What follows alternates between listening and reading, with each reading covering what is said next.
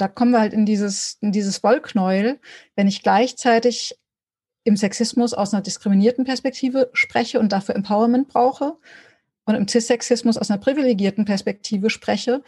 Und aus einer privilegierten Perspektive geht es ja nicht um Empowerment und darum, aus dem eigenen Bauch zu sprechen, sondern da geht es ja darum, das eigene Denken und Sprechen zu hinterfragen und eigene Privilegien zu hinterfragen. Und jetzt kommt halt rund um Sexismus und Cis-Sexismus, kommt bei Cis-Frauen beides zusammen.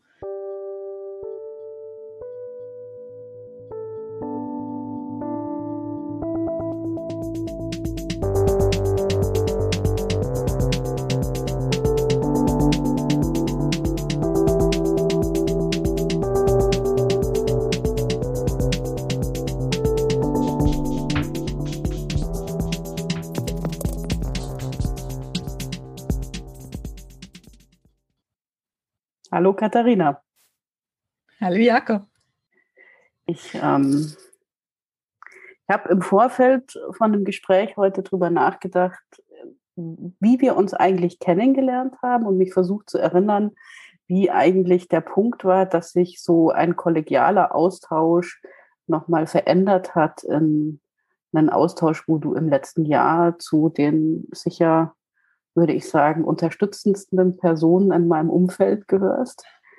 Das berührt Und, mich zu hören. Ja, es ist tatsächlich so.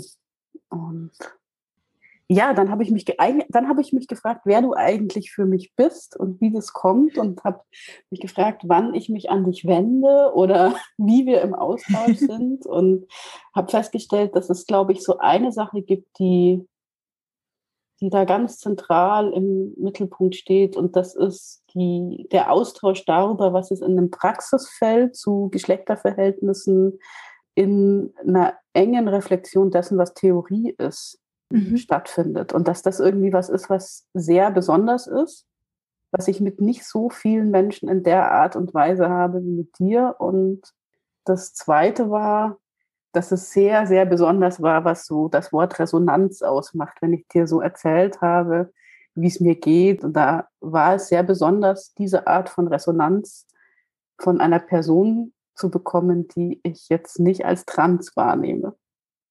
Genau. Vielleicht von mir soweit als Einführung. Magst du vielleicht mal erzählen, wer du bist? Und ähm, genau. Ah, das ist immer so eine große Frage. Also erstmal, das berührt mich total, was du gerade gesagt hast. Wer bin ich? Also, äh, ich fange vielleicht mal beruflich an, oder? Ja. Also ich äh, arbeite seit den frühen 2000er Jahren zu Pädagogik und Geschlechterverhältnissen, aber auch über Geschlechterverhältnisse hinaus zu Pädagogik und Diskriminierung und Lernprozessen zu Diskriminierung. Also anfangs in gemischten Jugendgruppen und in der Mädchenarbeit und seit 2009 in der Fachkräftebildung und schreibe auch dazu und so weiter. Ich bin Politikwissenschaftlerin und äh, ich würde sagen, die Reihenfolge ist eher umgekehrt. Ich interessiere mich schon lange für Diskriminierungskritik und eine herrschaftskritische Auseinandersetzung mit Gesellschaft. Und sowohl mein Studium als auch meine pädagogische und so weiter Tätigkeit ist eher aus diesem Interesse gefolgt. Und vielleicht kann ich da auch ansetzen, so als äh, wir haben uns ja über zwei Ecken über beruflich kennengelernt, äh, also über eigentlich zwei Kollegen, die miteinander gematcht haben. Und dadurch sind wir irgendwie dann auch in den Weiterbildungen zur Genderkompetenz zusammengekommen.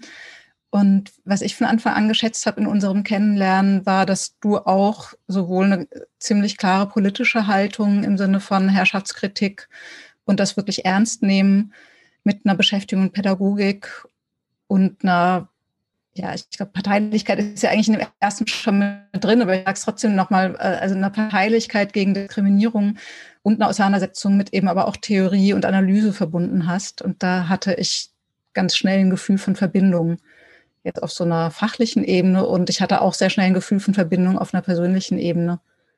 Das ist jetzt schon wahnsinnig lange her, oder?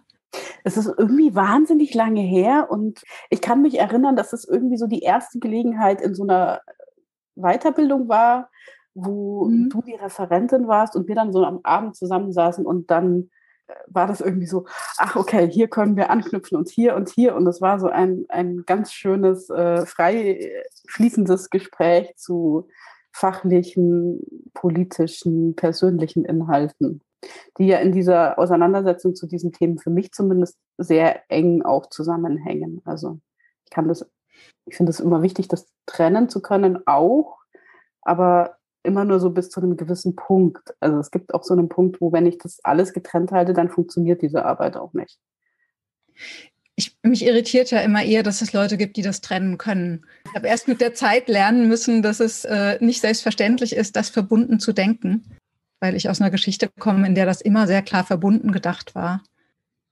Ja, auf jeden Fall. Aber es gibt bei mir schon auch so den Punkt, wo ich dann so denke, es, an manchen Stellen muss ich dann auch immer wieder nochmal, und das meine ich mit Trennen, diesen Schritt zurück machen und die Reflexion zu haben, irgendwie zu wissen, was sind eigentlich meine Filme, was ist meine Geschichte und wo mhm. kommt die jetzt hier in diese Arbeit rein und wo ist die hilfreich und wo kann ich auch mit der arbeiten und wo ist sie aber auch was, wo sie mir vielleicht manchmal im Weg steht. So. Mhm.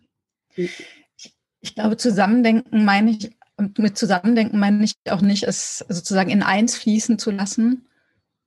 Ich finde analytische Differenzierung total sinnvoll.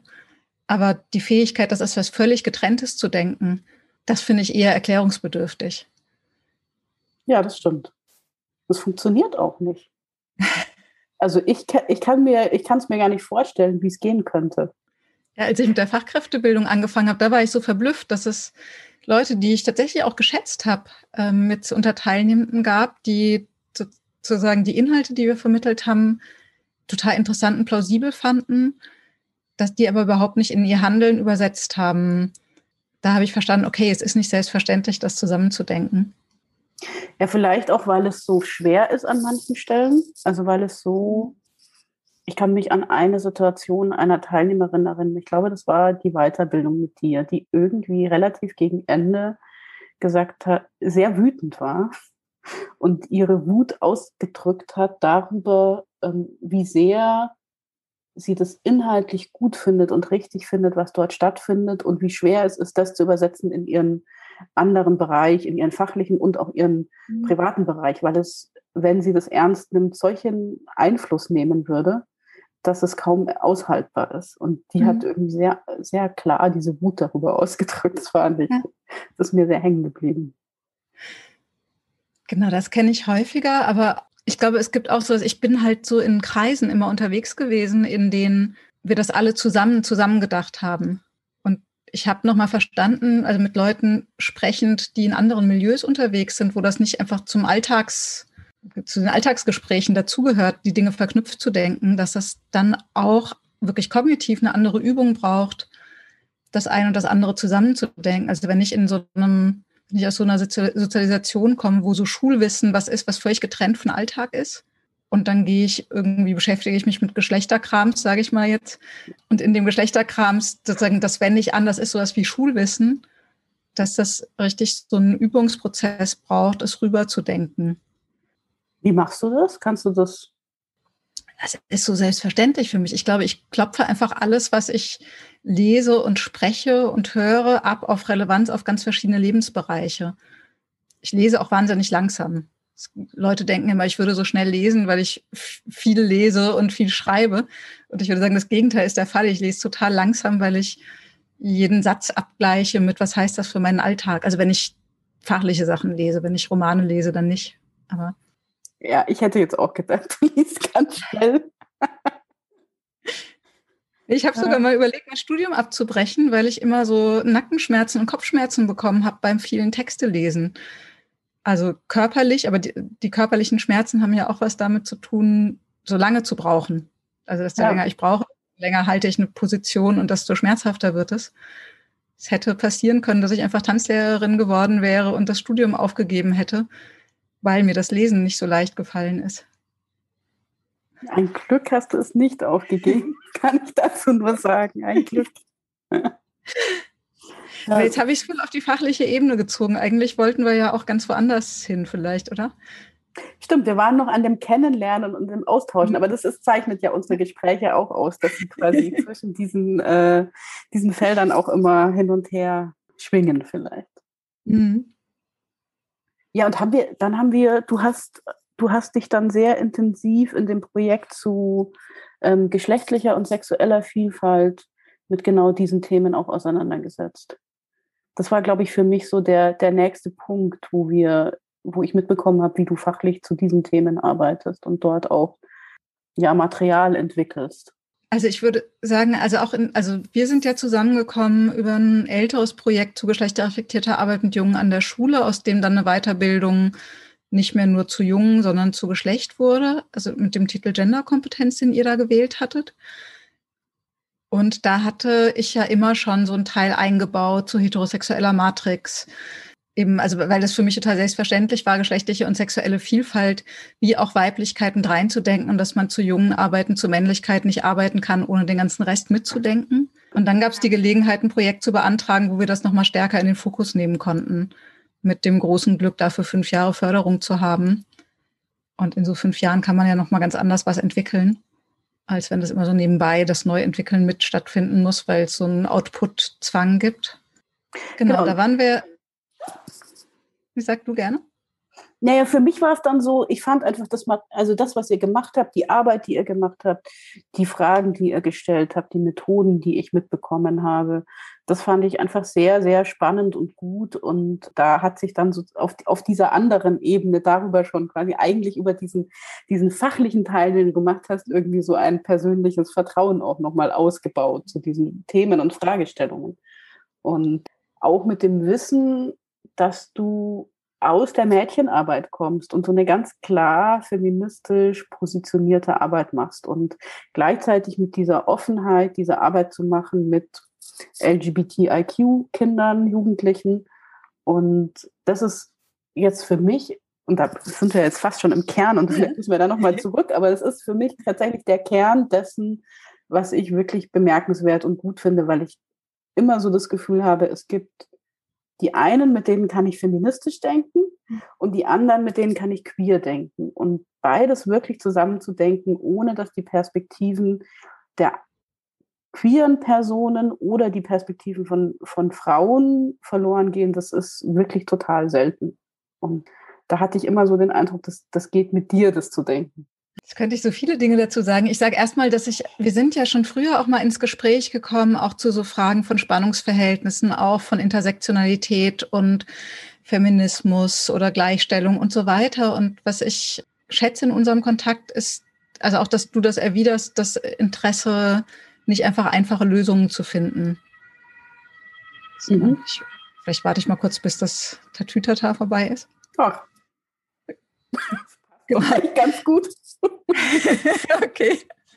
Also, was ich wirklich sehr schätze, ist, dass also diese Bereitschaft, sich auch in die Spannungsfelder zu begeben und nicht nur die einfachen oder vermeintlich einfachen Lösungen zu finden. Also ich würde sagen, ich bemühe mich darum, Leute um mich herum zu versammeln oder mich Leuten anzuschließen, mit denen es da eine gemeinsame Neugier gibt und eher ein Gefühl von Gewinn an Handlungsfähigkeit in der Beschäftigung mit den Spannungsverhältnissen und immer wieder äh, so ähm, ein binäres Denken auch zu hinterfragen. Also sowohl in Bezug auf Geschlecht, aber eben nicht nur in Bezug auf Geschlecht, sondern auch in Bezug auf Ansätze rund um Geschlecht. Und für, für mich ist es eher absurd, das, das auseinanderzudenken. Also es erschließt sich mir nicht, wie das auseinandergedacht werden kann. Ich komme halt auch aus beiden Sozialisationen. Ich komme aus einer klassischen feministischen Sozialisation.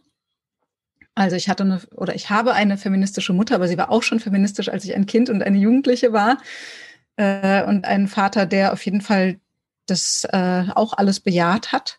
Ich weiß nicht, ob er sich den Begriff feministisch nehmen würde, wahrscheinlich nicht, aber also der da inhaltlich auf jeden Fall mit bei war.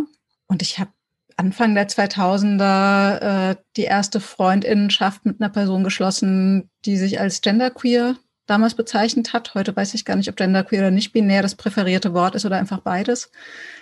Das heißt, das ist einfach sehr früh rund um Geschlecht in mein Leben getreten queere Themen sind noch früher in mein Leben gekommen. Und es, also ich würde sagen, ich habe schon immer mal Spannungsverhältnisse darum herum wahrgenommen, aber für mich ist aus der Spannung nie gefolgt, mich für das eine oder das andere entscheiden zu müssen oder auch nur zu können. Und ich komme da auch ein bisschen aus dem Friller-Stall, also in äh, Heimvolkshochschule Alte Molkerei Frille, wo äh, sehr herrschaftskritische junge Erwachsene ein Team, also immer wieder verschiedene Teams gebildet haben und sehr viel konzeptionell diskutiert wurde, aus einer ganz klar auch politischen, aktivistischen Sicht, die aber auch jetzt Aktivismus nicht einfach den Jugendlichen dann sozusagen überstülpt, sondern auch pädagogisch gedacht hat. Und ich würde sagen, wir haben da sehr viel in den 2000ern schon diskutiert, wie passt das eigentlich zusammen? Das ist dann später, da war ich schon raus, das Buch mit äh, feministische Mädchenarbeit weiterdenken raus entstanden aus solchen Diskussionen. Da war ich aber schon eine Weile raus, dann habe das nur noch so am Rande äh, mit Feedback begleitet. Ja, aber wahrscheinlich ist das genau der Punkt, oder? Also wahrscheinlich ist es genau der Punkt, dass es, dass es deswegen so besprechbar ist, diese Fragen weil, weil es so verankert ist und mhm. beides so verankert ist. Ja, beides Herzensthemen oder alles drei oder alle fünf, je nachdem, man kann das ja in X-Themen aufspalten. ja. Herzensthemen sind. Ja, das stimmt, in der Tat. Es sind, äh, es sind Herzensthemen. Naja, und wie ist es dann weitergegangen? Also wir haben irgendwie dann, hatte ich mein Coming Out, oder? Oder gibt es davor irgendwas, also was ich, ich verpasst habe? Also ich würde sagen, vor dem Coming Out schon haben wir also wir haben nicht mehr so regelmäßig Kontakt gehabt, weil die Weiterbildung bei euch nicht mehr weitergelaufen ist und wir beide beruflich, würde ich sagen, ziemlich viel um die Ohren hatten und haben immer so alle gefühlt ein, zwei, drei Jahre mal ein längeres Telefonat geführt, in dem wir immer dann auf total viele spannende Themen kamen, aber nicht so den Raum hatten, das weiter zu verfolgen. Genau, dann habe ich auf Facebook erstmal, bist du ja Schritt für Schritt vorgegangen, äh, mit Coming Out. Das habe ich erstmal zur Kenntnis genommen, hatte aber jetzt nicht so, so ein Gefühl von, das war jetzt so ein, ich will da jetzt ganz viel drüber sprechen. Deswegen habe ich es erstmal einfach zur Kenntnis genommen. Und dann weiß ich nicht mehr genau, wie wir dann wieder auch ins Sprechen gekommen sind. Ja, das ich weiß ich, aber ich gemeldet. bin gerade so neugierig. Ja. Wieso hast du das als Schritt für Schritt? Ich hatte das Gefühl, es war so ein rasantes. Äh Wenn ich das jetzt noch genau wüsste, ich glaube, es gab erst einfach ein Foto, das anders war. Stimmt, ja. Genau, das war schon zeitnah, aber es waren schon verschiedene mhm. Schritte. Also ich habe ein A, da ändert sich was wahrgenommen, bevor so ein explizites Coming Out kam mit Pronomen, Namen und so weiter. Ja, das stimmt. Es gab davor so ein paar äh, veränderte Fotos und äh mhm. wo ich noch nicht wusste, wo geht es jetzt genau hin oder was äh, bist du gerade im Experimentieren oder weißt du schon, wo es hingeht oder äh, ist es einfach ein Spielen? Ist es Drag? Also ich wusste noch nicht genau, wo es hingeht, bis du dann dich explizit ja geoutet hast. Ja, das war ja so einer der Punkte, der es mir schon auch sehr schwer gemacht hat. Und der, der einerseits wahrscheinlich den Druck, mich zu outen oder nochmal, also ich, was heißt zu outen? Ich hatte ja davor schon immer gesagt, ich bin Frau und nicht binär oder, also, oder also es war jetzt, oder ich bin keine Frau, habe ich auch relativ häufig schon gesagt, sage ich ja seit vielen Jahren irgendwie, ähm, aber vielleicht nie so, dass es gehört wurde und, und dadurch, dass ich in so einem ganz klaren Frauenkontext arbeite, wurde irgendwie auch dieses, diese Zuschreibung von außen, Frau zu sein, einfach sehr, sehr stark. Und dann in Kombination mit endlich der rechtlichen Möglichkeit, das auch rechtlich ändern zu lassen, war irgendwann klar, mhm. es geht auch nicht mehr anders. Aber, und deswegen sage ich das gerade so ausführlich, für mich war schon einer der großen oder riesigen oder fast unüberwindbaren Angstpunkte, dieses in Frauenkontexten so sehr verortet zu sein.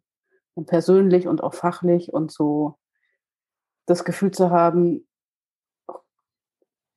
was, wie reagieren die? Was heißt es denn dann? Was, wie äh, halten die das aus? Äh, ist das überhaupt möglich? Kann ich diesen Ort überhaupt noch betreten? Bin ich irgendwie, ähm, bin ich da noch willkommen? Was, also so all diese Fragen, die da dran hingen irgendwie.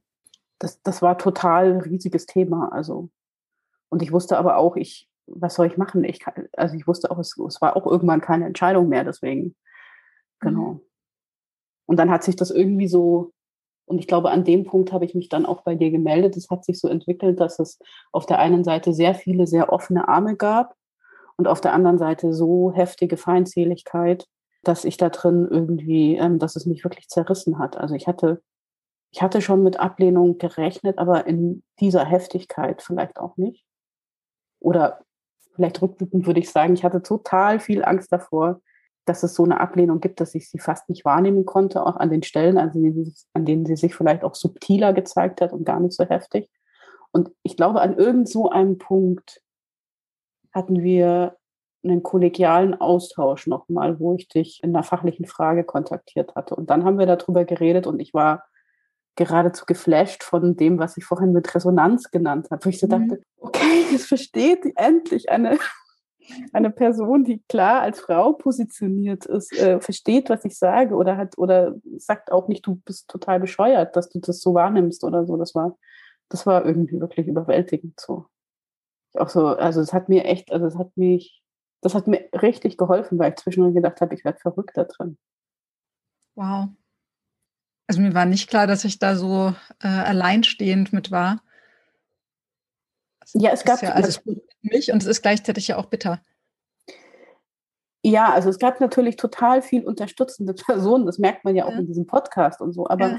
für genau diesen, für genau diese Verbindung, die ja so zentral für dieses Thema ist, habe hab ich gemerkt, ich habe irgendwie ganz wenig Anknüpfungspunkte und ja, und dann war irgendwie für mich auch nochmal so die, die Frage, was, also auch die Frage, was ist denn irgendwie Frau sein oder was bedeutet es eigentlich? Und was heißt es, dass ich immer gesagt habe, ich bin das nicht und ich bin es aber, also da gibt es ja trotzdem Anteile von oder es ist Teil meiner Geschichte mhm. oder Auseinandersetzung. Und da hatte ich dann immer das Gefühl, da komme ich jetzt auch gleich mit meinen Fragen daher wahrscheinlich, mhm. ähm, dass es bei dir immer Punkte gab, die offen waren. Und es gab zum Beispiel ja auch die Frage, was sind Frauenräume oder wie können diese Sachen diskutiert werden? Und du hast, ich weiß gar nicht, ob das so früh oder eher später erst war, dann dieses Seminar zur Selbstreflexion von Weiblichkeitsanforderungen angeboten. Mhm. Du hattest so eine Formulierung, wo klar war, wenn ich wollte, wäre ich willkommen. Mhm. Und das fand ich total toll. Kann, kriegst du die noch hin, die Formulierung? Äh, ja, also vielleicht nicht ganz wortwörtlich, aber also mir ging es darum, also das war jetzt noch nicht die Formulierung, sondern meine Zielsetzung war, alle einzuladen, die tatsächlich mit Weiblichkeitsanforderungen konfrontiert waren oder sind, weil sie zu irgendeinem Zeitpunkt zumindest als Frauen gelebt haben oder gelesen wurden oder es jetzt werden oder wurden. Und ich glaube, meine Formulierung war so in etwa, dass sich das Seminar sowohl an Menschen richtet, die in ihrer Kindheit als Mädchen behandelt wurden, Kindheit oder Jugend, und oder die jetzt als Mädchen oder Frau leben und die Lust haben, sich mit Weiblichkeitsanforderungen zu beschäftigen. Oder Lust, Interesse. Vielleicht habe ich auch nicht nur von Lust geschrieben, weil es ja nicht immer nur lustvoll ist. Also die Interesse haben, sich mit Weiblichkeitsanforderungen zu beschäftigen. Und ich habe auch dazu geschrieben, dass das durch diese offene Formulierung irgendwie auch, also auch Differenz im Seminar geben wird. Und dass es einfach nur Sinn macht für Leute, die sich auch vorstellen können, sich damit Differenz auch zu beschäftigen in der Gruppe. Also nicht, dass Differenz zum Gegenstand wird, sondern die sozusagen ein Interesse auch an einem Raum haben, der, wo es einfach unterschiedliche Erfahrungen auch mit Weiblichkeitsanforderungen gibt. Und ich habe offengelegt, dass ich aus einer CIS-Perspektive spreche und dass damit Leute für sich entscheiden können, ob das für sie was ist oder nicht. Also dass ich mich aber trotzdem bemühe, auch andere Perspektiven mit zu berücksichtigen, soweit ich das eben kann irgendwie so. Also ich habe da ganz schön lange dran gebastelt, deswegen kriege ich jetzt nicht die genauen Wordings nochmal hin, aber so in etwa. Ich kann das ja verlinken in den Show Notes, mhm. aber das war genau, die, das waren die Botschaften, die ich damals gelesen hatte und wo ich so dachte, wow, ja, okay. Ähm, es lohnt sich das Ringen darum, ähm, sich die Mühe zu machen, Räume auch so zu benennen und zu mhm. gestalten. Also, weil das ist ja irgendwie auch ein Gestalten eines Raumes, was du da gemacht hast. Ich, ich will da vielleicht nochmal Credits geben. Ich habe, also ich will die Person jetzt nicht outen, weil ich nicht geklärt habe, ob ich das sozusagen personalisiert erzählen darf, aber ich habe einfach e, e, eins meiner nächsten FreundInnen seit Anfang der 2000er Jahre ist eine genderqueere Person, eben hatte ich ja vorhin schon gesagt, die von anderen als Frau lange zugeordnet wurde und äh, wir haben zusammen unter anderem an einer Weiterbildung teilgenommen, wo es eben auch um Mädchenarbeit ging und in geschlechtergetrennten Gruppen gearbeitet wurde und so weiter. Und ähm, ich habe da einfach sehr viel auch lernen dürfen an den Auseinandersetzungen und an dem Schmerz, dass von der Leitung in dieser Gruppe wir immer alle als liebe Frauen angesprochen wurden, wo es schon ein Kompromiss war, dass diese Person mit in die sogenannte Frauengruppe gegangen ist und so weiter. Also ich habe da einfach auch das Geschenk bekommen, früh mitlernen zu dürfen. Also über, jetzt sind es 20 Jahre. Ich glaube, das, also das fließt auf jeden Fall mit ein. Und über die Jahre auch immer wieder das Gespräch darüber, wo haben, machen wir auch einfach differente Erfahrungen. Also auch an der Differenz in unseren Erfahrungen zu lernen und manchmal auch irritiert voreinander zu sein, aber mit so einer ganz grundsätzlich solidarischen Haltung. Also ich würde sagen, es ist jetzt nicht alles nur auf meinem Mist gewachsen, sondern ich äh, bringe einfach total viel mit an Beschäftigung gemeinsam und am Lernen können daran. Ja, also äh, es ist zumindest sehr deutlich rauszulesen, dass da sehr viel Beschäftigung dahinter steht. Und für mich eben auch rauszulesen, dass es, dass es genau das ist, was mich manchmal nervt, wenn ich das Gefühl habe, Menschen kleben einfach hinter Frauen einen Stern und der mhm. ist gar nicht gefüllt, also weder inhaltlich noch irgendwie erklärt, was es eigentlich gemeint ist. Also ich habe, ich bin jetzt nicht ganz so feindselig, was diesen Stern dahinter angeht, weil ich immer so denke, es ist eigentlich ein vielleicht wenig benanntes Zeichen an Offenheit signalisieren wollen, aber es kann natürlich von, von Transpersonen auch als Ausschluss gelesen werden und es wird ja auch sehr unterschiedlich gelesen. Es gibt die einen, die es dann sagen, ja, Transfrauen sind Frauen, die brauchen keinen Stern, sehe ich auch so. Aber für, für mich sozusagen, dem sich Frauenräume, die ja auch mein, ja, auch mein Zuhause irgendwie immer waren, verschlossen haben an ganz vielen Stellen, bin ich an ganz vielen Stellen auch froh, wenn es einen Stern gibt, weil ich dann das Gefühl habe, ich kann zumindest irgendwie, also ich bin, noch lieber habe ich so, wie du es geschrieben hast. Aber so, ich bin trotzdem irgendwie eingesprochen oder eingeladen vielleicht. Oder ich kriege zumindest nicht offenen Hass ab. Also ich, mich macht das auch unruhig, diese vereindeutigende Fassung des Sterns in bestimmten Zusammenhängen. Also dieses, also das, ähm, also ein Unterstrich am Ende, das ist ja was, was unter anderem von Mart Buscher entwickelt wurde, aus einer genderqueeren Perspektive. Und gemeint war damit nicht, ach, dann sind da, also in Bezug auf Mädchenarbeit, ach, dann sind da, äh, das meint jetzt Transmädchen, oder bei Jungenarbeit, das meint Transjung, sondern es war ja eher gemeint, die Kategorie Mädchen oder die Kategorie Junge gleichzeitig als gesellschaftlich wirkmächtige Kategorie nicht völlig zu verabschieden und gleichzeitig trotzdem mit einem großen Fragezeichen zu versehen. Also mit dem Fragezeichen, was wissen wir eigentlich über die, die da kommen, als auch mit dem Fragezeichen von, was heißt denn das eigentlich genau? Und ich finde es, also ich finde es total richtig, die Verwendung anzugreifen, wenn die Verwendung einfach nur heißt, wenn ich Frauen sage, dann sind da Transfrauen nicht drin. Deswegen muss ich einen Stern hinten dran kleben, damit Transfrauen gemeint sind. Das ist natürlich, finde ich, eine ganz klar eine transfeindliche Verwendung. Aber es ist halt so viel Unterschiedliches gemeint. Und ich finde, es kann, es macht total Sinn, ein Zeichen zu haben, mit dem ich ausdrücke, also eine Brüchigkeit der Kategorie ausdrücke. Oder ich verwende das zum Beispiel auch, wenn ich Statistiken bespreche. Weil was weiß ich denn, ob die, die da als Frauen oder als Männer auftauchen oder wenn ich über Frauenbewegungen spreche, was weiß ich denn, ob die, die sich damals Frauen bewegt haben, ob die tatsächlich alle als Frauen gelebt haben? Oder ob sie eigentlich als was anderes gelebt haben oder gerne als was anderes gelebt hätten und das zu der Zeit nicht ging oder so. Also ich mache das Sternchen ans Ende, um, um auszudrücken, ich weiß es einfach gar nicht. Also es ist irgendwie relevant für die, die ich beschreibe, dass sie mit der Kategorie Frau irgendwie was damit zu tun haben, da eingetütet werden oder so. Aber wo genau das aufhört und wo genau es anfängt, was ich beschreibe, das weiß ich nicht. Und das lasse ich offen. Und wenn ich, wenn ich eine Fortbildung ausschreibe, dann finde ich es total selbstverständlich zu benennen, für wen ist die offen. Dann wäre es zu billig, einfach nur einen Stern dahin zu machen, weil dann weiß niemand, was ich meine. Also die, diese Variante von, das macht man jetzt, um Transmädchen zu meinen, die ist, finde ich, relativ spät gekommen. Und ich finde es ein bisschen schade, dass die gerade die größte Aufmerksamkeit kriegt, weil es aus meiner Sicht eigentlich aus einem ganz anderen aus einer ganz anderen Motivation entstanden ist. Ich glaube auch ehrlich gesagt nicht, dass sie nur so ausschließend gemeint, also dass sie, ich, ich glaube, dass sie häufig sehr viel vielfältiger gemeint ist, dieser Stern. Ja.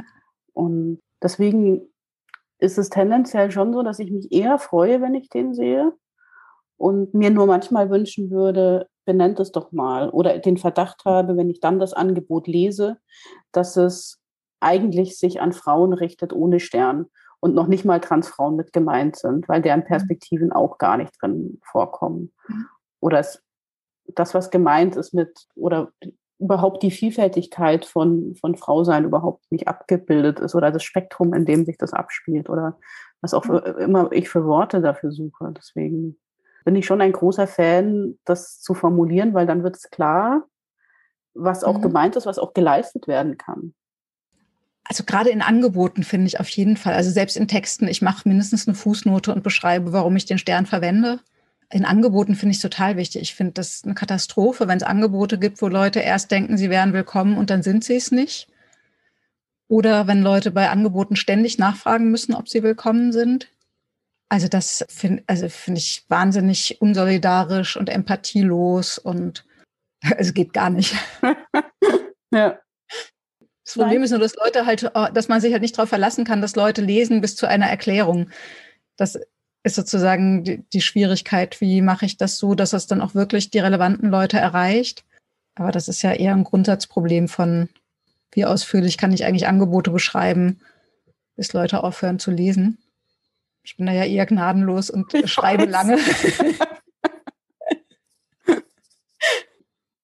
ja, aber es ist so, das, da kommen wir ja schon so ein bisschen hin. Wir hatten uns ja überlegt, dass wir schon auch über Spannungsfelder heute reden wollen mhm. und wir kreisen oder kreisen dieses Thema ja so langsam ein und es ist ja auch genauso eine Frage, wer hat hier eigentlich den Hut auf zu definieren und welcher welche Sorge oder welcher Bedarf ist der, der gerade sichtbar ist oder besprochen wird und kann ich als nicht-binärer Mensch dann sagen, mir hilft aber der Stern eher, als dass er mir nicht hilft? Oder ist es dann unsolidarisch zu denen aus der Trans-Community, zu der ich mich ja auch zugehörig fühle, die sagen, nein, das ist aber, das ist aber ausschließend. Und wie, wie kommen wir dahin, diese Themen in dem Spannungsfeld, das sie ja sind, weil es ja nicht die eine richtige Antwort gibt, überhaupt besprechbar zu machen, ohne uns diese Perspektiven gegeneinander auszuspielen? Also ich finde, ich würde einen Schritt zurückgehen. Ich finde, ein Grundproblem ist, wenn, wenn die Idee ist, also wenn, also wenn es so eine Vermischung gibt von Solidarität und Konformität. Also wenn die Idee ist, Solidarität geht nur, wenn wir uns alle einig sind. Das läuft ja, das haben wir ja durch unterschiedlichste äh, soziale Bewegungen durch und gerade findet es in meiner Wahrnehmung, meiner Außenwahrnehmung unter anderem in Trans-Communities statt. Aber ein Freund berichtet das auch aus POC-Communities, dass es schnell so Verratsvorwürfe gibt. Und umgekehrt in einer mir nicht so nahestehenden äh, Spielart von feministischen Bewegungen haben wir das ja auch gerade, dass es da auch Verratsvorwürfe für Leute gibt, die sozusagen aus Frausein austreten. Äh, also diese Verratsvorwürfe, also die Idee, wenn ich eine andere Position vertrete, verrate ich die Bewegung oder irgendwen. Das finde ich ist eine Katastrophe glaube, du also musst kurz nochmal dein aus Frau austreten, weil ja. man die Anführungszeichen nicht sieht. ah, ja. Okay, genau. Ich habe Anführungszeichen gemacht. Äh, äh, sorry, weil wir uns sehen im Video, muss ich manchmal auf dem Schirm haben, dass andere nicht sehen, was ich mit den Händen tue. Aber soll ich nochmal erklären, was ich meine damit? Oder ja, das wäre, glaube ich, super. Was, was, heißt es aus Frau, in Anführungszeichen, aus Frau sein austreten? Mhm. Also es gibt, ich würde sagen, den fehlgeleiteten Vorwurf aus bestimmten Kreisen, die für sich das Prädikat radikal feministisch irgendwie erobert haben, wobei für mich radikal, äh, ein radikaler Feminismus sehr viel mehr heißen kann als das, was genau diese Personen vertreten. Aber also diese, ich sag mal, Fraktion in feministischen Kontexten ist ja unter anderem gerade, ich würde sagen, erstmal neutral formulieren, beunruhigt darüber, dass Menschen, die früher vielleicht eher als Butch gelebt hätten, also sozusagen mit einer gesellschaftlich männlich, männlicher konnotierten Auftretensweise sich in lesbischen Frauenzusammenhängen verortet hätten oder so. Also ich bleibe bei deren Beobachtung. Deren Beobachtung ist, dass äh, so Menschen jetzt heute eher trans, sich trans verorten. Also sei es als Transmänner oder als nicht binär. Also aus dem, also aus der Kategorie Frau austreten. Und meine Wahrnehmung ist, dass es da zum Teil Verratsvorwürfe gibt. Also es gibt eine Trauer, wo sind die ganzen Butches hin? Erstmal als subjektive Trauer. Ich finde es schade, dass nicht mehr so viele Leute als Butch leben, ist das ja auch erstmal in Ordnung. Aber aus dieser subjektiven Trauer wird dann so eine Schuldzuweisung, dass das an der, und hier denk, denken sich bitte alle wieder ganz große Anführungszeichen, Transgender-Ideologie irgendwie, dass das daraus folge. Und ich würde ja sagen, relevant ist erstmal eher, dass wir gesellschaftlich gerade eine Situation haben, wo Geschlechterverhältnisse einen Backlash erleben. Also wo sozusagen die Möglichkeiten, auf unterschiedliche Arten Frau sein zu können, viel kleiner werden, ganz unabhängig von irgendwelchen Transbewegungen. Also wenn wir uns Pinkifizierungen im, ne, bei Kinderspielsachen und sonst was antun, äh, antun, ja, antun auch, anschauen, da haben wir einen gesellschaftlichen Diskurs gerade, in dem aus meiner Sicht Frau sein tatsächlich wieder enger wird, als ich das so in meiner Jugend in den 90ern erlebt habe. Oder in meiner Kindheit in den 80ern, wo es ja eher so ein feministisches Aufbruchsgefühl gab. Und zumindest in bestimmten Milieus es sehr viel vielfältigere Varianten von Frau sein gab. Das heißt, ich würde sagen, die gesellschaftliche Beobachtung Frau sein wird wieder enger, die stimmt. Was ich eine völlige Fehlzuweisung finde, ist, dass jetzt einer irgendwie scheinbar übermächtigen Transbewegung oder gar Ideologie zuzuweisen, die es aus meiner Sicht in dieser Macht überhaupt nicht im geringsten gibt und sich anzumaßen zu wissen, dass Menschen, die eben bei Geburt als Mädchen zugewiesen wurden und heute aber nicht als Mädchen oder als Frau dann leben, dass die das nur täten, also dass ich weiß, warum die das tun, nämlich um nicht die Diskriminierungserfahrung als Frau zu machen. Das finde ich eine Anmaßung, die überhaupt nicht dem entspricht, was aus meiner Sicht Feminismus ist, wo es um Selbstbestimmung geht, unter anderem und um Solidarität, sondern ich finde es eine also erschreckende Entsolidarisierung. Also in dieser Vorwurf, dieser Vorwurf, dass Verrat sozusagen dem, Aus, dem Frausein austreten, anstatt zu sagen, ah, wir haben, machen hier als Menschen, denen erstmal in der Kindheit was Ähnliches widerfahren ist, nämlich eine Zuweisung als Mädchen und damit wahrscheinlich auch bestimmte Ähnlichkeiten in Sozialisationserfahrungen, das erleben wir offenbar trotzdem unterschiedlich. Nämlich für manche, wie für mich, für die das mit dem Mädchensein durchaus passt, gepasst hat früher und für die das Frausein heute passt. Und für andere, für die es noch nie gepasst hat und für wieder andere, für die sich im Lebenslauf entwickelt. Also wo es eine Zeit lang gepasst hat vielleicht oder jedenfalls nicht übel aufgestoßen ist und irgendwann doch nicht mehr passt. Da gibt es ja ganz unterschiedliche Erfahrungen mit. Und selbst, ich würde ja sagen, selbst unter CIS-Frauen, also unter denen, für die das irgendwie passt, gibt es ja trotzdem immer noch wahnsinnig unterschiedliche Erfahrungen. Zum Beispiel, ob es einen positiven Bezug auf diesen Körper gibt oder einen nicht so positiven Bezug auf diesen Körper. Da könnten wir jetzt noch ganz viel in die Tiefe gehen. Vielleicht machen wir das gleich noch, aber erstmal, um das mit dem Verrat zu Ende zu bringen. Ich finde, daraus könnte man eigentlich was Solidarisches ableiten, nämlich wir machen sehr unterschiedliche Erfahrungen. Frau sein heißt nicht für alle dasselbe und als Frau zugewiesen werden heißt erst recht nicht für alle dasselbe. Und trotzdem haben wir bestimmte Dinge, gegen die wir gemeinsam kämpfen können und andere Dinge, gegen die wir solidarisch kämpfen können, auch wenn sie nicht allen von uns passieren. Sie passieren manchen von uns und wir sind solidarisch damit, also mit denen und mit deren Kämpfen. Und das sozusagen so als ein Nullsummenspiel zu begreifen von, wenn die einen ihr Recht vertreten, dann verlieren die anderen irgendwas an Aufmerksamkeit oder Recht oder so. Das finde ich ist total absurd. Ja, aber das zeigt sich dann zum Beispiel, also ich, ich bin mir nicht ganz sicher, ob das Beispiel passt, aber es kam mir gerade in den Sinn um diesen, diese Auseinandersetzung, wie rede ich über Schwangerschaft. Mhm. Also sage ich dann, und ich bin, also sage ich nur noch Menschen, die schwanger werden können, oder sage ich nur Frauen oder ich und ich tendiere gerade dazu zu sagen, ich sage Frauen und Menschen, die schwanger werden können, weil ich es total wichtig mhm. finde, Frauen als Bezugspunkt auch zu halten, weil es kommt mir ähnlich gewaltsam vor, zu sagen, nur noch Menschen, die schwanger werden können, als Oberkategorie zu nehmen, weil es für manche ein wichtiger Begriff ist, genauso wie es gewaltsam ist, nur von Frauen zu reden und diejenigen unsichtbar zu machen, die keine Frauen sind und auch schwanger werden können. Mhm. Also ich finde, also die Frage, die ich mir da drin stelle, ist, ob ich Frauen oder ob ich Cis-Frauen sage, weil es ansonsten Transfrauen aus dem Frausein ausschließt, unter Umständen mhm. vielleicht. Mhm. Also das finde ich ist eine Frage, in welchem Kontext formuliere ich das wie? Wie ist das genau eingebettet? Ich mache vielleicht einen kurzen Schwenk zu, zu dem cis Das musst du vielleicht kurz mal erklären, genau. Ja. ja. Also Cis-Frau kommt ja als Gegenbegriff zu Trans erstmal.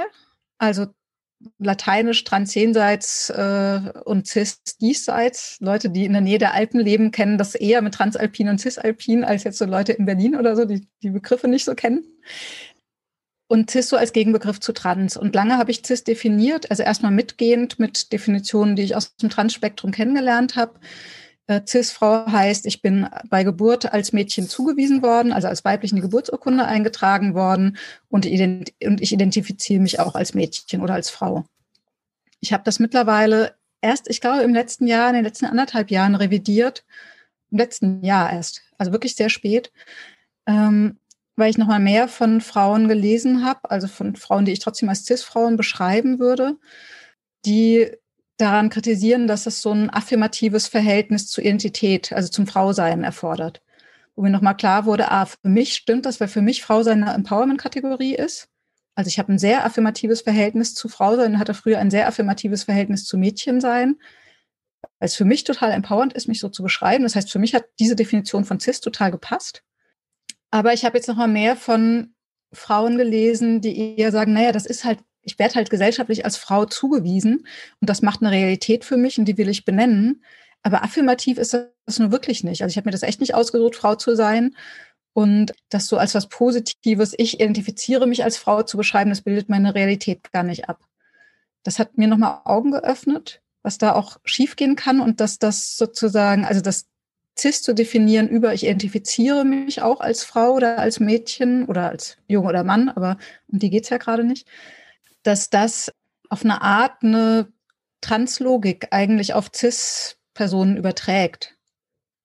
Also eine Translogik, wo das ein aktiver Schritt ist, zu sagen, ich will jetzt in diesem Geschlecht leben. Also nicht im Sinne von, ich habe mir das ausgedacht und das ist irgendwie eine Laune oder sowas, aber das sozusagen, es ist trotzdem ein aktiver Schritt zu sagen, ich trete aus dem aus, was mir zugewiesen wurde. Das passt nicht, das stimmt nicht. Und was anderes passt und stimmt viel mehr. Das ist ja ein aktiver Schritt. Und das ist eine andere Logik als die, in der viele CIS-Frauen oder Mädchen leben, wo es eher sowas gibt von, das wurde mir zugewiesen und das beschreibt mich halt irgendwie so. Wo dann auch der Körper viel relevanter ist, weil der Körper der Grund ist, aus dem das zugewiesen wurde. Und ich würde, ich definiere jetzt CIS anders. Ich definiere jetzt CIS als Leute, denen das sozusagen bei Geburt zugewiesen wurde und die heute auch entsprechend leben. Also ich sage leben und nicht identifizieren. Also ich, ich muss mein Gehirn sortieren, weil es mhm. äh, explodiert gerade. Also für mich geht es manchmal so bei diesem Begriff CIS, ähm, ich finde ihn manchmal wichtig, um was zu beschreiben, aber es gibt ja so eine Kritik, die jetzt schon auch aus dieser sich selbst radikal feministisch nennenden Ecke kommt und ähm, die ja wirklich äh, an vielen Stellen einfach wirklich schlimm ist. Aber an, es gibt ja immer wieder einzelne Punkte, wo ich was für mhm. wichtig finde zu hören. Warum gibt mhm. es zum Beispiel die Kritik an dem Begriff Cis-Frau? Und mhm. wenn es dann darum geht, sich als Frau auch definieren zu wollen und selber die Worte für sich haben zu wollen und zu sagen, wir sind Frauen und wir möchten nicht, dass eine andere, andere Personen uns definieren und uns dann benennen. Das ist zum Beispiel auch eine Kritik, die finde ich wichtig und ich finde die auch ja die möchte ich bei all dem anderen Scheiß, den die machen und den ich hasserfüllt und schlimm finde, ist das ein Aspekt, den ich wichtig finde zu hören und sich auch zu fragen, was, heißt, was kann denn das heißen? Und da habe ich zum Beispiel auch gar nicht eine Antwort drauf, weil ich manchmal den Begriff cis wichtig finde und gleichzeitig aber anerkennen kann, dass es als keine Selbstdefinition ist. Ja. Ich finde, das ist halt genau das Spannungsfeld, was in diesem Geschlechterthema ja auch so ein bisschen besonders ist gerade. Wobei als Randbemerkung, ich fand von Mitu Sanyal Identity total interessant zu lesen, wo es um ähnliche Aspekte rund um Rassismus geht, wo sie ja viel, viel, viel weniger diskutiert sind und wo die Frage, finde ich, offen, als offene, unbeantwortete Frage im Raum steht, wie viel hat das einfach eine wirklich andere Logik? Und wie viel hat es eher mit Diskursgeschichte und Diskurshoheit zu tun, dass es anders läuft, die Debatte? Aber das eher so als, also ich finde es interessant als ein Fragezeichen, nicht als eine Antwort. Aber also im Geschlechterfeld würde ich ja sagen, gibt es genau diese Spannung, dass äh, dem hattest du dich, glaube ich, nicht angeschlossen, also deswegen, weswegen mir nochmal relevant ist, eine Unterscheidung zu machen zwischen Sexismus und Cissexismus. Also wo ich Sexismus ja definiere als das Verhältnis, das die Hierarchie zwischen Männern und Frauen organisiert und womit erstmal gemeint sind in der Logik dieses Verhältnisses Cis-Männer und Cis-Frauen, aber was alle mit betrifft, je nachdem, ob sie als männlich oder weiblich eingelesen werden und zugewiesen werden. Äh, und äh, Cis-Sexismus als das Verhältnis, das die Hierarchie zwischen, ich sage jetzt trotzdem nochmal Cis-Menschen und Transmenschen definiert. Und bei Transmenschen meine ich nicht-binäre Menschen. Also ist für mich ich habe das Gefühl, es wird gerade nochmal neu diskutiert, aber in meiner politischen Sozialisation ist äh, nicht binär sein oder genderqueer sein eine Variante von trans sein. So, so meine ich es jedenfalls in, in, dieser Definition. Und wo die Frage ist, ob man sozusagen die Diskriminierung von Inter damit reinpackt oder nochmal einen, äh, also einen anderen Begriff verwendet, nämlich Endosexismus, wo es sozusagen die, um die Diskriminierung von Menschen geht, die körperlich nicht in diese zweigeschlechtlichen Zuweisungen passen also von ihrem Geburtskörper her mhm. nicht. Ähm, aber jedenfalls, ähm, also ich finde es relevant, diese Unterscheidung zu machen, weil es, also im Sexismus würde ich sagen, sind Frauen und zwar insbesondere auch CIS-Frauen ganz klar auf der diskriminierten Seite. Und im CIS-Sexismus bin ich als CIS-Frau auf einer privilegierten Seite. Je nachdem, welcher Logik ich folge, also wenn es mir um eine Logik geht, wo ich ähm, Privilegierung benennen will, dann muss ich CIS benennen können so wie ich Weißsein benennen können will. oder bürgerlich sein oder nicht behindert werden oder sowas. Ne? Also da finde ich total relevant, auch eine privilegierte Position benennen zu können. Wenn es hier um Sexismus geht, dann ist das eine ganz andere Frage. Dann finde ich, ist es total relevant, ähm, jetzt nicht CIS-Frauen als privilegiert zu benennen. Das finde ich, da läuft was im Diskurs wahnsinnig schief, wenn CIS-Frauen, die sozusagen in Anführungszeichen nur wegen Frausein äh, diskriminiert werden, plötzlich nur noch als Privilegierte angesprochen werden. Das kenne ich aus keiner anderen sozialen Bewegung, dass Menschen, die nur wegen das, was ich in der Arbeiterinnenbewegung, Menschen, die nur wegen Arbeiterinnen sein, diskriminiert werden. Jetzt muss ich sagen, ihr seid aber so privilegiert, weil ihr seid ja Männer und weiß und so weiter. Oder in einer rassismuskritischen Bewegung, also schwarze Männer mit gutem Einkommen und so weiter, würde auch niemand auf die Idee kommen, oder glaube ich zumindest, vielleicht bin ich naiv und es ist da genauso schlimm. Aber erstmal wäre meine Vermutung, dass da nicht der Fokus ist, das sind ja alles nur Privilegierte wie gesagt, vielleicht bin ich naiv und es ist in anderen Bewegungen genauso schlimm. Ich würde dir in allem zustimmen, was du gerade gesagt hast. Nur in einem Punkt. Aber, nicht. ja. Aber. genau. Für mich ist es so wahnsinnig wichtig zu sagen, Sexismus ist ein Herrschafts- und ein Machtverhältnis zwischen Männern und Frauen, wo Frauen die nicht privilegierte Position haben. Und es mhm. ist gleichzeitig ein binäres Verhältnis, dass alle, die nicht in der Binarität passen, sozusagen auch ausgeschlossen sind. Und das ist für mich der mhm. zweite Teil von Sexismus und ein, ein Ringen darum, was sicher auch damit zu tun hat, dass ich viel Gleichstellungsarbeit mache, mhm. zu sagen, diese Arbeit muss anerkennen, dass wir inzwischen auf der rechtlichen Ebene vier Geschlechtsoptionen haben. Und mhm. das funktioniert nicht eins zu eins natürlich in der Art und Weise, aber trotzdem ist es ein ganz wesentlicher Teil, diese Binarität. Und das mhm. ist für mich Teil nicht nur von Cis-Sexismus, sondern Teil von Sexismus, dass es mhm. in der Hierarchie ein, eine, eine, eine sehr übermächtige Binarität gibt, die alles andere ausschließt. Ich glaube, das ist mein Punkt. Und ich glaube, der ist noch mal ein bisschen anders als das, was du meintest mit dem, aber ich bin mir nicht ganz sicher, was mhm. du meintest mit Cis-Sexismus. Also Cis-Sexismus ist für mich schon, also da ist für mich ein ganz wesentlicher Punkt, dass Geschlecht binär gedacht wird. Und zwar binär also sowohl es gibt nur männlich und weiblich, als auch man muss auf allen Ebenen, also Körperzuweisung, äh, Identität und Verhalten auf einer dieser beiden Seiten sein.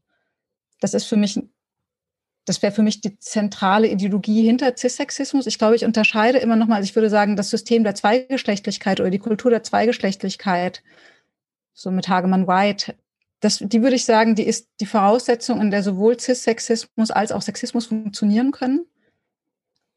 Aber jetzt will ich zu viele Sachen wieder auf einmal sagen. ähm, ich glaube, ich würde das Verhältnis, dass das alles strukturiert, würde ich als Patriarchat bezeichnen. Ah, okay. Also Im Patriarchat mhm. würde ich Sexismus, Cissexismus, Endosexismus und Heterosexismus verorten. Mhm. Alle als Teilelemente von Patriarchat.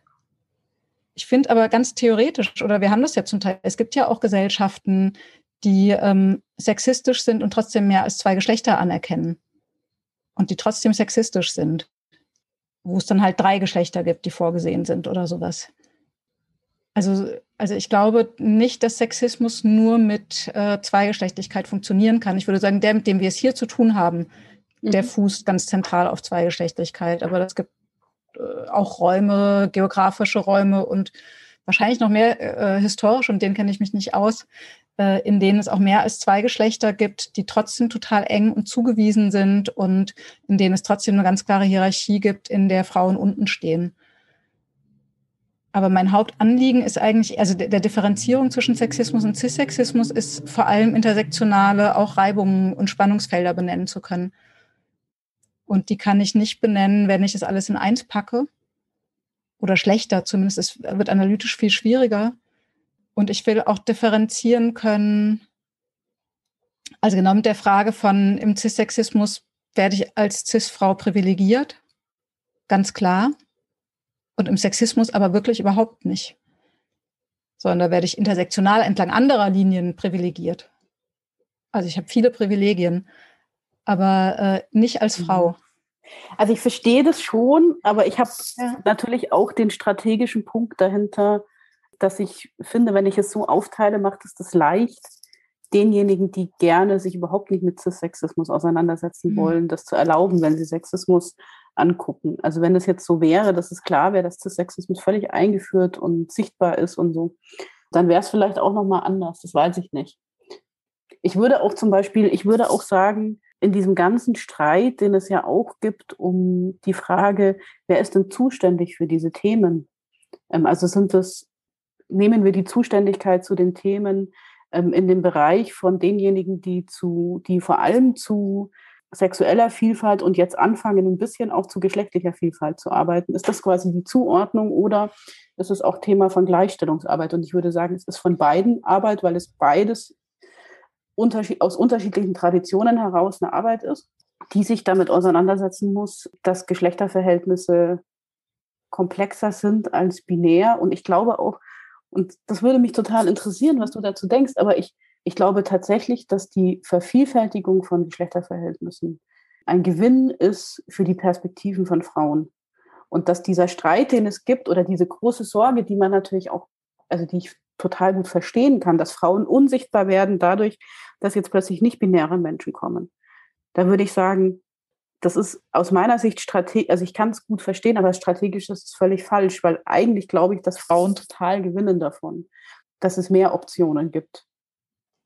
Jetzt wollte ich wieder so viel sagen. Vielleicht erstmal bei der Argumentationsebene nochmal. Ich glaube, meine Argumentation läuft anders.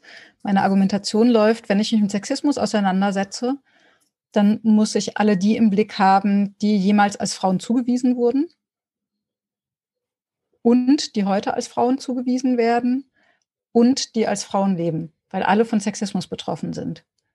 Wegen irgendeiner Variante von, also und im erweiterten Sinne eigentlich auch noch alle, die als weiblich wahrgenommen werden, auch wenn sie als Männer wahrgenommen werden. Also alle, die sind auf, äh, sind von Abwertungen und von Diskriminierung aufgrund von Weiblichkeitszuschreibung und der Positionierung von Weiblichkeit in der symbolischen Ordnung be betroffen. Das heißt, für mich sind schon alle drin, also außer Cis-Männern. Also um die muss ich mich auch kümmern äh, also Cis-Männern, die als männlich wahrgenommen werden, um die muss ich mich auch irgendwie kümmern, aber eher, damit sie nicht zum Problem werden sozusagen äh, und ja. äh, mhm. idealerweise ihre Solidarität gewinnen. So. Mhm. Die würde ich sagen, die leiden unter Zweigeschlechtlichkeit im Verhältnis mehr als unter Sexismus. Also unter Zweigeschlechtlichkeit mit der Anrufung, sie sollen möglichst männlich sein, ähm, was ja auch Lebensqualität einschränkt. Aber das finde ich funktioniert nochmal anders. Das ist nicht eine Hierarchie, unter der sie leiden, sondern die Zuweisung. Und ansonsten würde ich sagen, sind alle, die nicht Cis-Männer sind, die als männlich wahrgenommen werden, kriegen Sexismus in irgendeiner Form ab. Deswegen muss sich Gleichstellungsarbeit, und Gleichstellung ist ja eh nochmal ein anderes Wort als Sexismus, aber auch sexismuskritische Arbeit muss alle die im Blick haben. Dafür muss ich aber nicht sagen, das ist dasselbe, also Sexismus und Cis-Sexismus oder sowas.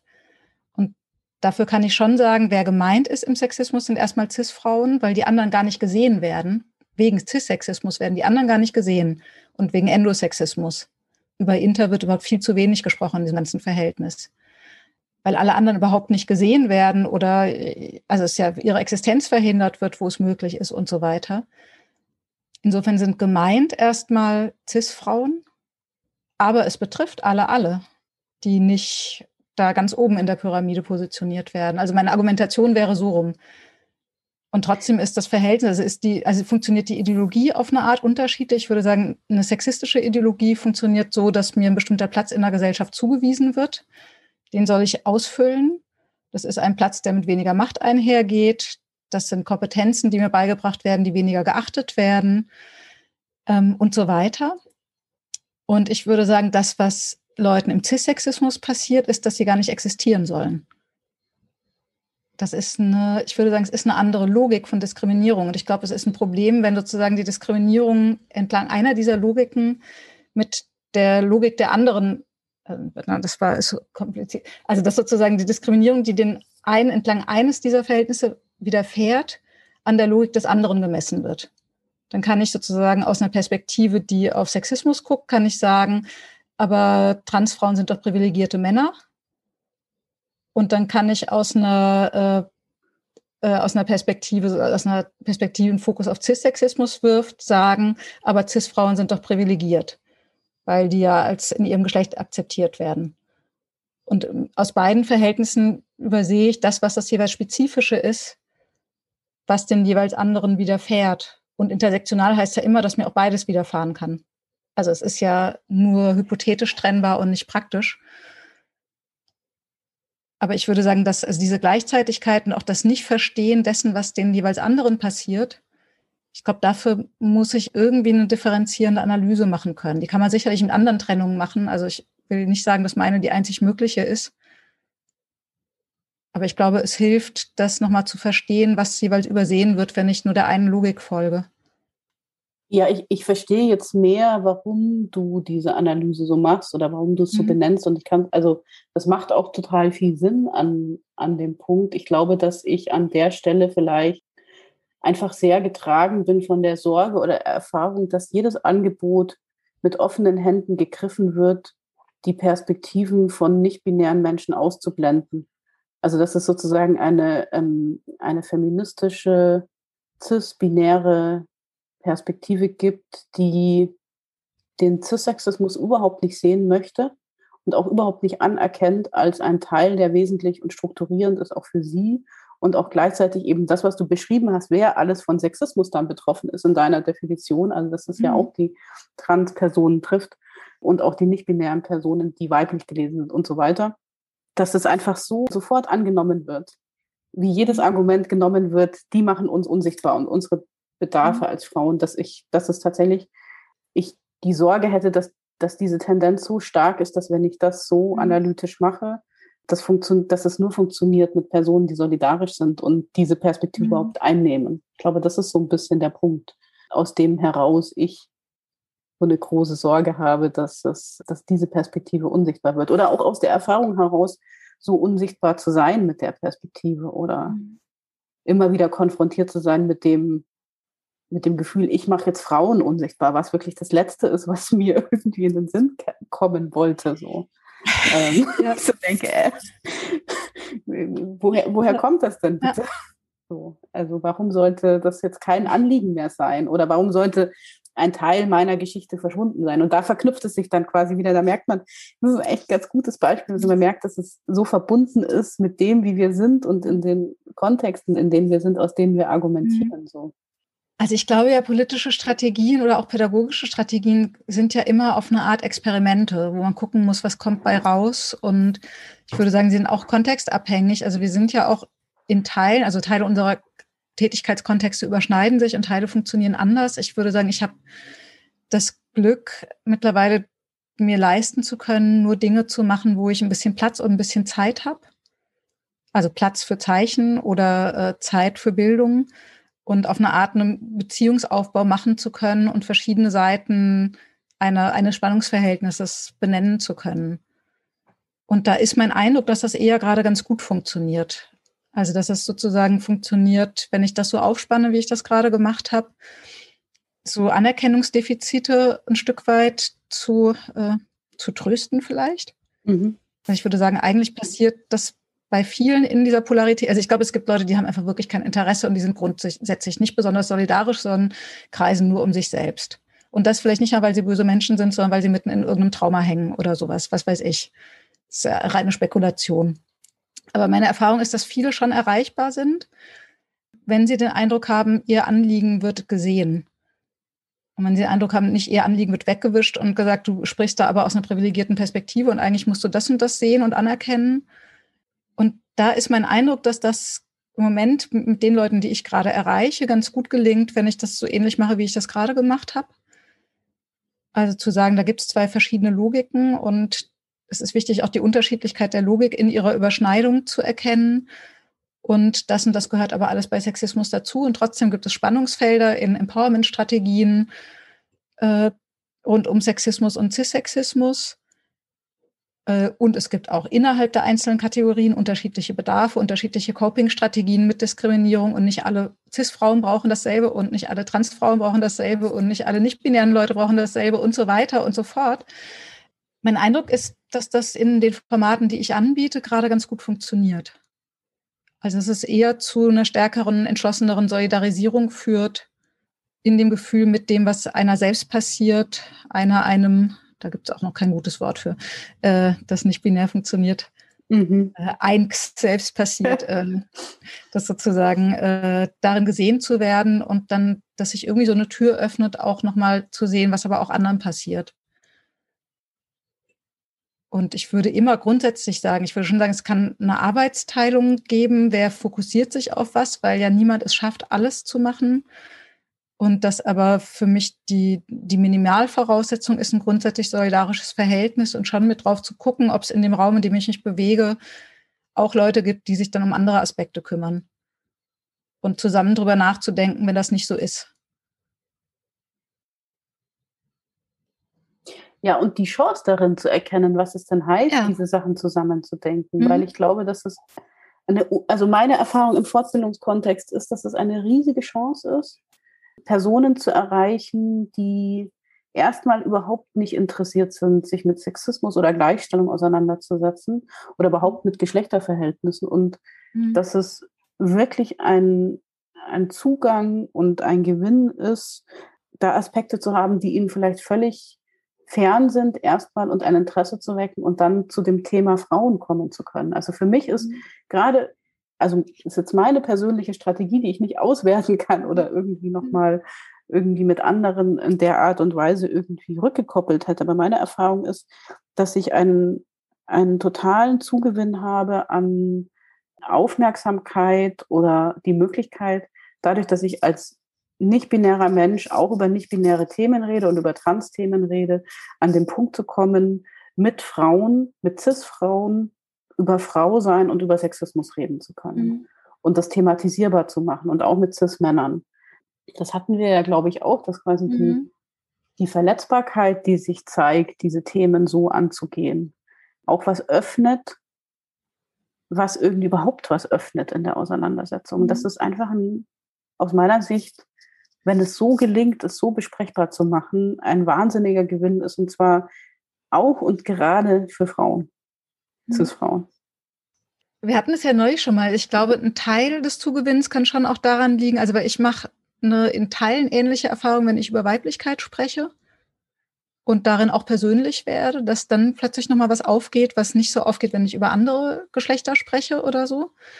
Äh, also ich glaube, ein Teil ist auch das wenn wir als, uns als Leitung öffnen, auch über Dinge zu sprechen, die uns selbst betreffen und dann Verletzlichkeit besprechbar machen, indem wir das vorleben. Also indem wir Verletzlichkeit vorleben und nicht distanziert sprechen. Und ich glaube, das ist am leichtesten, wenn wir über Dinge sprechen, die uns selbst passieren.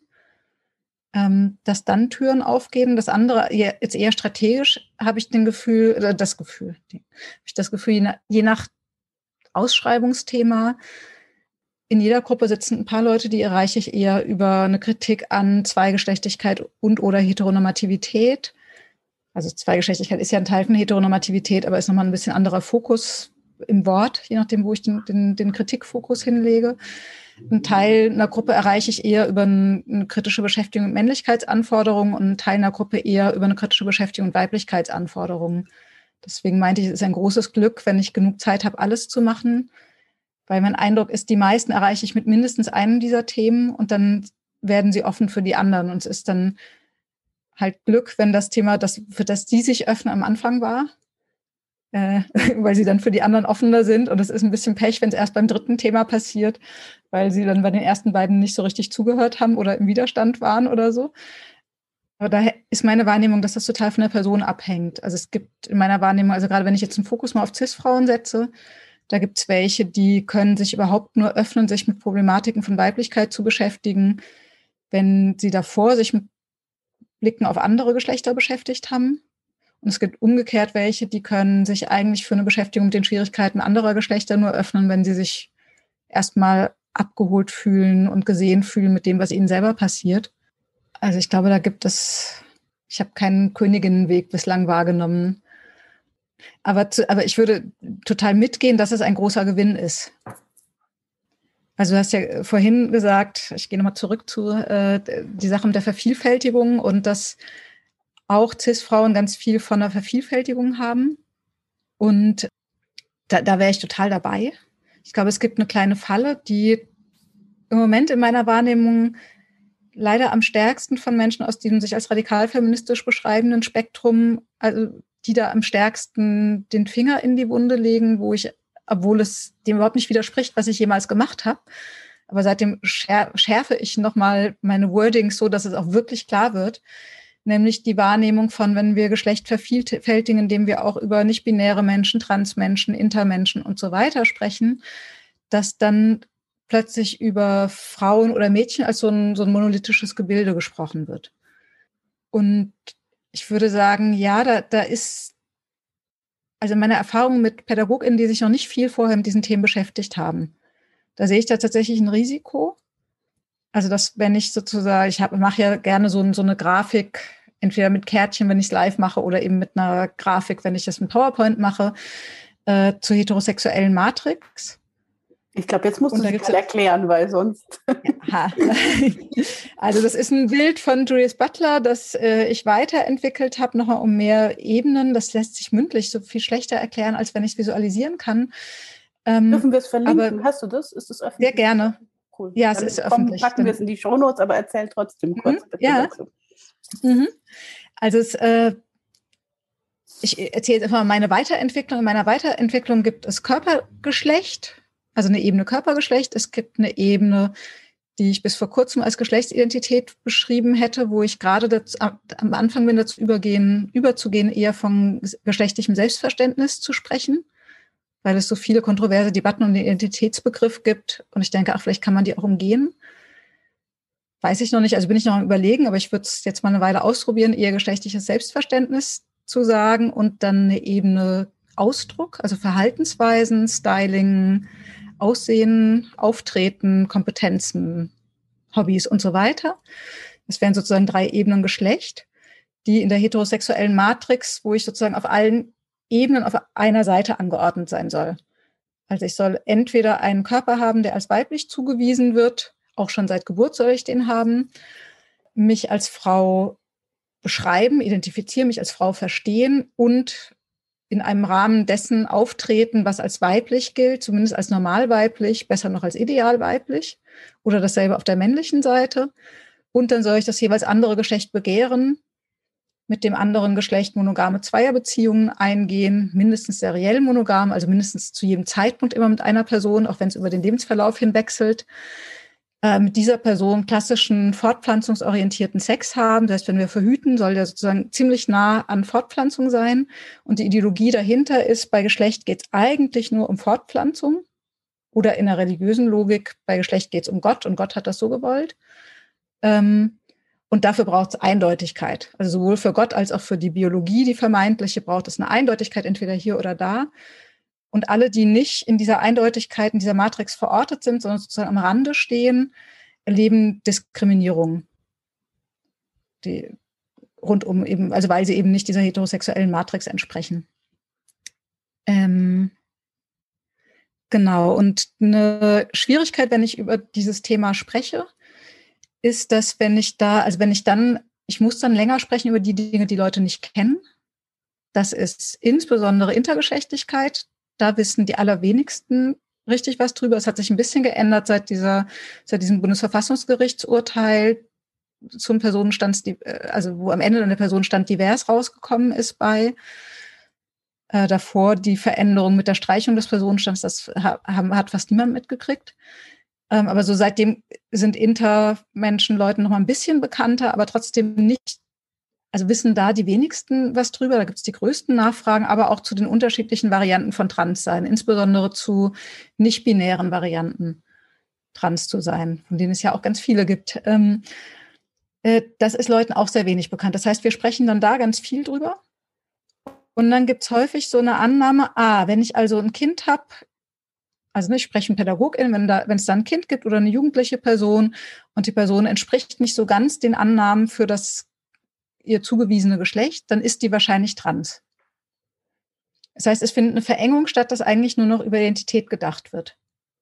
Und dass es nicht eine Trennung gibt, obwohl ich das direkt vorher eingeordnet habe und ziemlich eindringlich auch gesagt habe, also die Unterscheidung zwischen Selbstverständnis oder Identität, je nachdem, äh, und Ausdruck, also Verhaltensweisen, Geschmäckern und so weiter.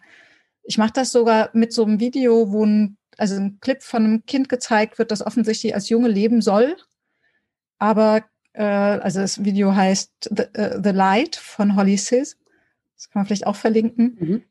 Also, dass offensichtlich ein Junge sein soll, aber ein irgendwas zwischen rosa und lila Kleid tragen will und äh, die Haare länger haben will und mit so einem, ich weiß nicht, ob pinken oder irgendwie sowas Pony jedenfalls, das so ganz klar als Mädchenspielzeug gekennzeichnet ist, spielen will.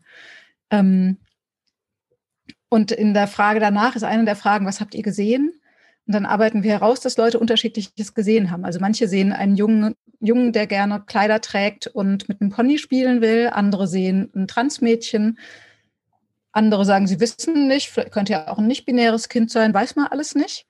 Und dann arbeiten wir eben heraus, man weiß es nicht. Man weiß es nicht, ob es um Verhalten und Geschmack geht, um, ob es um einen Ausdruck von Identität geht, ob es um eine Suchbewegung geht, wo noch gar nicht klar ist, wo es hingeht und so weiter. Und ähm, sehr, obwohl wir das machen, ist trotzdem PädagogInnen, die das erstmal sich so ernsthaft mit Trans beschäftigen, sind plötzlich ganz schnell dabei, überall Trans-Kids zu sehen. Und das ist ein Problem, würde ich sagen. Also es ist ein Problem, wenn weiterhin eine Logik von Eindeutigkeit aufrechterhalten werden soll und ich jetzt einfach nur eine Kategorie hinzufüge oder vielleicht drei, also Transmädchen, Transjunge, nicht binär. Also haben wir fünf Kategorien und ich will trotzdem sofort wissen, was die Person ist. Und ich habe dann so ein Skript, wie ein Mensch ist, der dieser Kategorie entspricht. Das ist ja das Gegenteil von dem, was zumindest mein Ziel wäre, im Sinne von mehr Optionen zu haben, ohne eine vereindeutigende Festlegung. Und ich würde sagen, ja, das findet gerade statt. Das liegt aus meiner Sicht nicht an irgendeiner Transideologie oder sonst irgendwie was, sondern es liegt daran, dass es total in diese gesellschaftliche Logik passt, in der Geschlecht Kategorien zugewiesen wird und dann mit äh, einer Reihe von Anforderungen verbunden wird und Leute, also bei, bei Butler heißt das ja Legi äh, ähm, Intelligibilität. Intelligibilität. Es ist interessant, dass ich bei diesem Wort plötzlich stocke, das ich seit Jahren verwende. Bei Butler heißt Intelligibilität, also Verstehbarkeit. Und ich übersetze es manchmal mit Lesbarkeit, deswegen kam ich gerade auf Legibilität. Mhm. Aber eigentlich heißt es Verstehbarkeit. Also die Anforderungen, andere müssen mich sofort zuordnen können und klar wissen, was ich bin, sonst sind sie irritiert. Und wenn sie irritiert sind, kann das bestenfalls in Verbesonderung umschlagen und schlimmstenfalls in Gewalt, also in drastische Gewalt, so. Und alles dazwischen. Und ich würde sagen, das Problem, was da jetzt stattfindet, ist, okay, wenn, wenn Leute plötzlich die Kategorie Trans auch noch zur Verfügung haben, dann erweitern sie einfach diese Logik. Wenn sie nicht feindlich reagieren, wenn sie halbwegs akzeptierend reagieren, dann erweitern sie diese Logik halt um, wie gesagt, bis zu drei weitere Kategorien, vielleicht mit Inter noch eine weitere und bleiben aber total in dieser Denklogik. Und das ist ein ernsthaftes Problem. Also diese Form der Vervielfältigung, die würde ich sagen, hilft niemandem. Also die hilft oder die hilft denen, die ganz eindeutig da reinpassen, die hilft vielleicht ganz klar binären Transmädchen und ganz klar binären Transjungen, die genau das wollen. So, aber vielen hilft das nicht und auch viel, und es ist für auch Anliegen, Empowerment-Anliegen von CIS-Menschen ist das total kontraproduktiv. Wenn dann klar ist, aber wenn du Mädchen bist, dann musst du bitte schon richtig Mädchen sein. Das zeigt, ich finde, das ist ein ziemlich spannender Punkt, weil es zeigt ja auch, wie dramatisch das eigentlich ist, was diese Diskussionen gerade für einen Weg gehen, dass sie in, mhm. dass sie quasi in einer verhärteten, ähm, wir haben eine radikal feministische Position und wir haben eine akzeptierende Transposition und ich würde sie nicht auf eine Ebene stellen, weil ich die mhm. Position von Radikalfeministinnen nicht ja. auf eine Ebene stellen würde, weil sie so hasserfüllt ist. Ja. Aber der Effekt davon ist, dass wir uns, dass wir an dieser Stelle überhaupt nicht mehr hingucken können. Also dass wir weder die Bedarfe von den Trans-Kids sehen, ähm, noch die Bedarfe von, von Beispiel auch, beispielsweise auch Mädchen sehen. Und wir können gar nicht mehr, wir können jenseits dieser Debatte, weil wir sofort eingelesen werden. Also wir kommen sofort auf die, diese Schiene in diesen Streit und wir können diese Frage, wenn wir sie stellen, stellen wir gleich die Grundsatzfrage. Und wir kommen gar nicht an den mhm. Punkt, diese, diese Fragen, die eigentlich total wichtig sind, zu diskutieren. Was ist es? Weil es ist, aus meiner Sicht ein ganz, ganz starker Effekt, der jetzt nicht erst durch diese Transdebatte kommt, dass Mädchen mhm. völlig aus, der, aus der Sichtbarkeit verschwinden. Und dass es mhm. immer, wenn es darum geht, die Perspektiven von Mädchen sichtbar zu machen, wahnsinnige Widerstände gibt aus den unterschiedlichsten Ebenen. Und darüber reden zu können, auch zu, sich zu fragen, was macht es mit Mädchenräumen, wie verändern die sich, wenn dort jetzt auch Transmädchen sind und Transjungen sind, akzeptiert sind, die verändern sich ja. Die mhm. verändern sich auch, wenn sie ausgeschlossen sind. Aber in irgendeiner Form verändern sie sich und man müsste ja darüber reden können dürfen, wie sie sich verändern und das auf eine solidarische Art und Weise tun. Und das wird so schwer zu besprechen. Also es, ich habe das Gefühl, es funktioniert nur in total geschützten Räumen, wo irgendwie von Anfang an klar, also in, in dem von Anfang an eine ganz große Solidarität klar ist von Akzeptanz.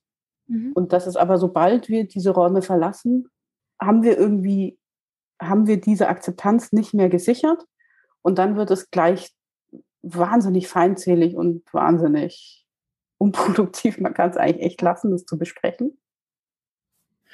Ich glaube, es hängt total eben davon ab, wie so Räume gebaut sind. Also ich finde schon in Fortbildungen, denen ich erstmal viel Zeit für Vertrauensaufbau mir nehme und kennenlernen in der Gruppe und so. Da gelingt das schon. Also selbst wenn ich nur vier Stunden mache, wenn ich bestimmte Dinge am Anfang setze, wenn ich schon in meiner Ausschreibung klar mache, worum es gehen wird und sowas, gelingt das auch in vier Stunden Atmosphäre herzustellen. Also nicht immer, ne? ich bin auch keine Zauberin, aber äh, im Verhältnis doch relativ oft gelingt es, eine Atmosphäre herzustellen, in der das ähm, zugewandt besprochen werden kann. Ich finde, Social Media ist so die schlimmste Variante, weil das kurze Beiträge sind, man keine Beziehung aufbaut und das ganz leicht wird. Also wenn ich böse formuliere, ähm, auch den eigenen Hass mal irgendwo abladen zu können. Also, und hinter dem Hass steht ja eigen, der eigene Schmerz. Also den eigenen Schmerz in Hass verwandeln und abladen zu können. Und wenn ich es freundlicher formuliere, es, es passieren einfach total schnell Projektionen, also dass ich aus Scheiße, die ich erlebt habe, ableite, dass Leute, die ich noch gar nicht kenne, dieselbe Scheiße vertreten, die ich erlebt habe. Was ähm, dann eine Fehlübertragung ist. Klassisch, die überhaupt kein Wunder ist, wenn ich so viel Diskriminierung abkriege.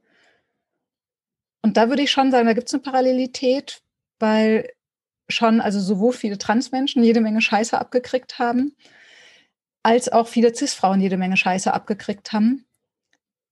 Und ich glaube, es sozusagen in Räumen, in denen es nicht erstmal einen Aufbau von Wohlwollen gibt und auch ein Gefühl von, hier hält auch irgendwer den Raum, wenn es schief geht und ich kann mich deshalb ein bisschen öffnen, dann ist es halt total tragisch, dass eigentlich die Gruppen, die aus meiner Sicht also sich ja eh überschneiden und auch in dem, wo sie sich nicht überschneiden, trotzdem so viele gemeinsame Anliegen haben und dann so gegeneinander geraten.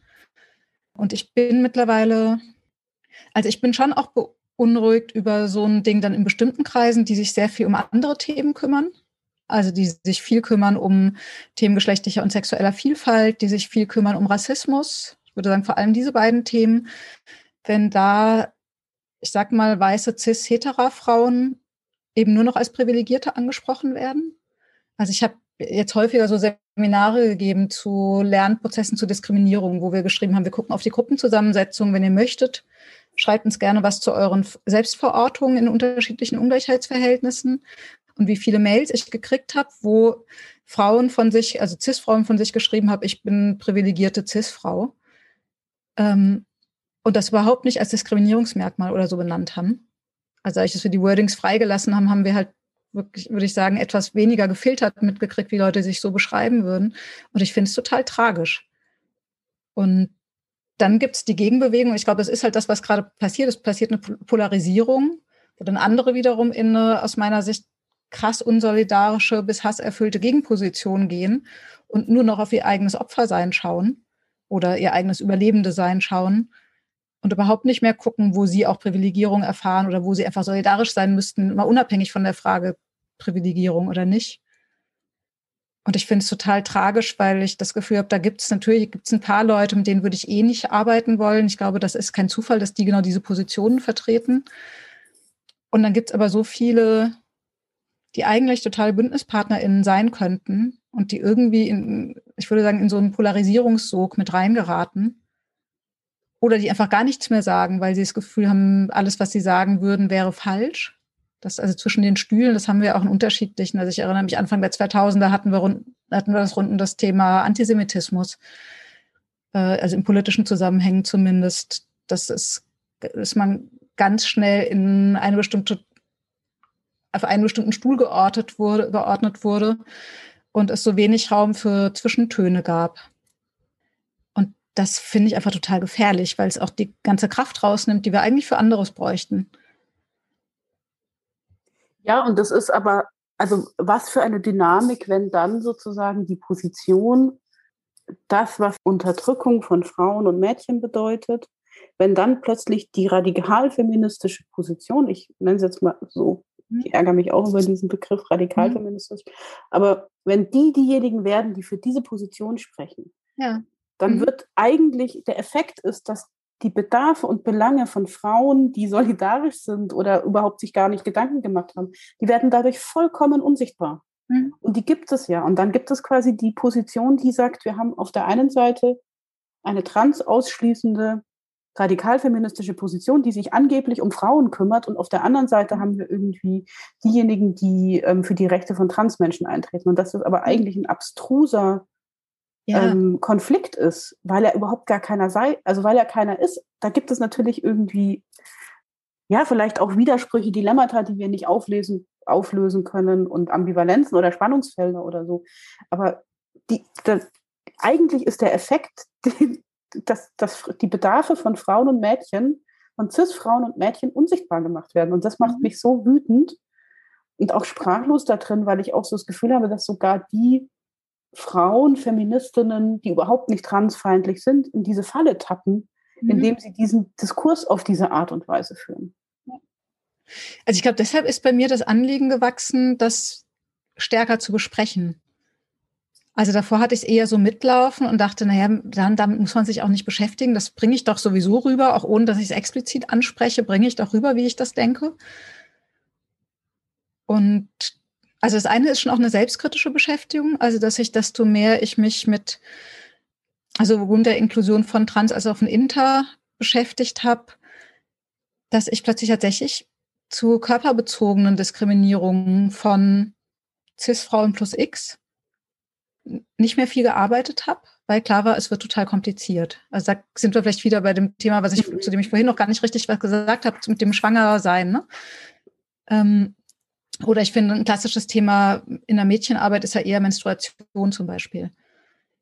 Also ich würde sagen, ich habe zu diesen Themen viel weniger gearbeitet und ich habe zumindest in meinem Bildungsarbeitsumfeld wahrgenommen, dass das insgesamt in der Mädchenarbeit plötzlich kaum noch Thema war.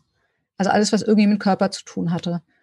Aus der richtigen Erwägung, ah ja, ja, was heißt denn das für Transkids eigentlich? Das, was ich eine absolut wichtige, also ich finde, das ist ein Schritt weiter. Ich finde, ich will nicht zurück in ein unhinterfragtes, wir tun einfach so, als sei ein Mädchen sein Menstruieren dasselbe. Oder irgendwann anzufangen zu menstruieren dasselbe. Und bei Schwangersein kommt ja noch dazu, also auch schon bei Mädchen, äh, auch schon bei Menstruation oder bei Schwangersein erst recht, was heißt das eigentlich für die, die, obwohl sie cis sind, nicht schwanger werden können oder so? Also es sind ja auch mehr Leute als nur die, die, die jetzt sozusagen in, in dieser Binarität entweder vollumfänglich sozusagen diesen Körper haben oder ganz woanders stehen. So. Also ich finde es richtig, das zu hinterfragen, aber was passiert ist, würde ich sagen, sind Berührungsängste mit dem Thema. Und damit finde ich tatsächlich Cis-Mädchen plus X nicht geholfen. Also da ist was verloren gegangen, was ein Problem ist. Und ich würde auch sagen, also auch mit dem Sprechen darüber, also es, ähm, also es ist ja eigentlich, also wenn ich das transinklusiv machen will, ist ein, ist ein Sprechen über diese Fragen von Körperlichkeit immer so eine zögerliche Suchbewegung. Also sage ich Frauen und andere Menschen, die menstruieren, sage ich äh, weibliche Körper, sage ich weiblich zugewiesene Körper, sage ich, ähm, also was sage ich eigentlich, ne? Sage ich Mädchen und Frauen plus X oder also, also es ist ja, es ist eine Suchbewegung. Und eine Suchbewegung ist, finde ich, super für Analyse. Und ist, aber also so wie ich Empowerment mal ursprünglich gelernt habe, ging es bei Empowerment auch darum, sowas wie dem Bauchgefühl zu vertrauen. Und sich nicht von anderen in der eigenen Sprache zum Beispiel maßregeln zu lassen, sondern mehr auch aus dem Bauch heraus zu sprechen und sich zu vertrauen, dass ich das schon richtig mache. Und was ja ich, eine Kritik an Tone Policing und so weiter.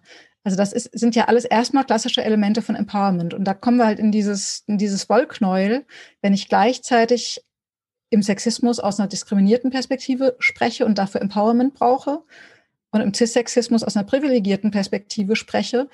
Und aus einer privilegierten Perspektive geht es ja nicht um Empowerment und darum, aus dem eigenen Bauch zu sprechen, sondern da geht es ja darum, das eigene Denken und Sprechen zu hinterfragen und eigene Privilegien zu hinterfragen. Und jetzt kommt halt rund um Sexismus und Cissexismus, kommt bei Cis-Frauen beides zusammen. Und das gerät, finde ich, schon in so eine, also das blockiert sich irgendwie. Wir haben noch keine guten Lösungen, würde ich sagen. Ich habe irgendwie, ich habe die Hoffnung, dass es Lösungen gibt, aber ich glaube, wir haben sie noch nicht gefunden. Ich glaube, wir, also ich glaube ja, dass wir sie ganz wenig suchen, dass es total wenig gesucht wird. Und das ist, also ich bin total, ich bin, wir werden das nicht alles auflösen. Ich kann mir das kaum vorstellen. Wie sollen wir das auflösen, wenn es etwas ist, wobei es vielleicht auch für andere Frauen, wenn wir beim Thema Menstruieren bleiben, es ist ja auch was total Schmerzhaftes so. Hm. Ähm, also jetzt im Sinne von für manche, für manche ja, für andere. Es ist mir ein ich kann theoretisch begreifen, dass es nicht für alle so ist. also ich war ja, also, also für mich war das immer schmerzhaft und es ist immer noch schmerzhaft, aber ich war auch total stolz, als ich angefangen habe zu menstruieren. Es war für mich ein ganz positiv aufgeladenes Übergangsritual. Wow. Also ich bin mhm. mit so mhm. einem essentialistischen Feminismus aufgewachsen, ja. in dem es ganz positiv besetzt war, dass mein Körper, egal ob ich das will oder nicht später, aber dass zumindest mein Körper das Vermögen hat, Kinder zu kriegen und das war was von Erwachsenwerden zu Frau werden. Ich wollte immer lieber Frau als Mädchen sein. Also es war auch der, für mich der Übergang von Mädchen zu Frau. Und Frau sein fand ich viel toller als Mädchen sein. Ähm, und ich war total stolz. Ich war relativ spät dran. Also nach, ich glaube, fast allen anderen in meiner Klasse. Oder vielleicht war ich sogar die letzte, weiß ich nicht mehr genau. Ich war so stolz. Wir haben das gefeiert. Wir sind zusammen essen gegangen. Das ist jetzt nicht so, also wie gesagt, das mit den Schmerzen ist trotzdem eine Begleitung mhm. mein Leben lang. Und trotzdem ist es für mich auch eine positive Sache, nicht nur eine negative. Ja, das, das meinte ich mit, dass, dass das was ist, das kann ich hören, mhm. aber dass ich, dass es für mich auf, Ident auf der Identität- oder Selbstverständnisebene ähm, so schmerzhaft ist, jetzt gar nicht unbedingt auf der körperlichen, auch, aber egal, ähm, dass es, dass ich irgendwie also dass es wirklich so ein Punkt ist, wo ich begreifen kann, okay, es gibt einfach Dinge, die kann ich einfach, die kann ich hören und versuchen zu verstehen. Aber das, das ist, ja, und aber was heißt es dann? Also wenn wir wieder da hinkommen, was heißt es dann für diese Arbeit? Wie kann sie denn dann gehen? Also wie, oder wie kann sie, kann es eine Gleichzeitigkeit geben, wenn die einen es gerade brauchen, dass es für sie einfach total gut und empowernd ist? Und auch vielleicht für genau die Frauen, CIS-Frauen, für die es auch schwer war und die vielleicht irgendwie gerade für sich entdecken, dass es auch die Option, da eine Option ist, irgendwie da was zu verändern. Ähm, andererseits weiß ich nicht, kann ich als non-binärer Mensch mein Menstruieren feiern? Ich, äh, darüber habe ich noch nie nachgedacht. Keine Ahnung, müsste ich vielleicht mal überprüfen. äh, ob, ob, wäre eine interessante Frage. Ja. Das aber ähm, jedenfalls, das, ähm, also ich finde ja eigentlich, dass, also die große Erkenntnis für mich, gerade auch aus Gesprächen mit Menschen, sowohl CIS-Frauen als auch äh, genderqueeren Menschen, die Dinge ähnlich oder ganz anders erlebt haben als ich. Was, wie gesagt, auch mit vielen CIS-Frauen der Fall ist. Also ich kenne auch viele CIS-Frauen, die ein ganz fürchterliches Verhältnis zu Menstruation haben und hatten, die das Blut eklig finden und so weiter und so fort was, was, also für mich waren immer nur die Schmerzen das Problem, der ganze Rest war alles super. Oder, oder das Risiko, ungewollt schwanger zu werden, das fand ich jetzt auch nie prickelnd so.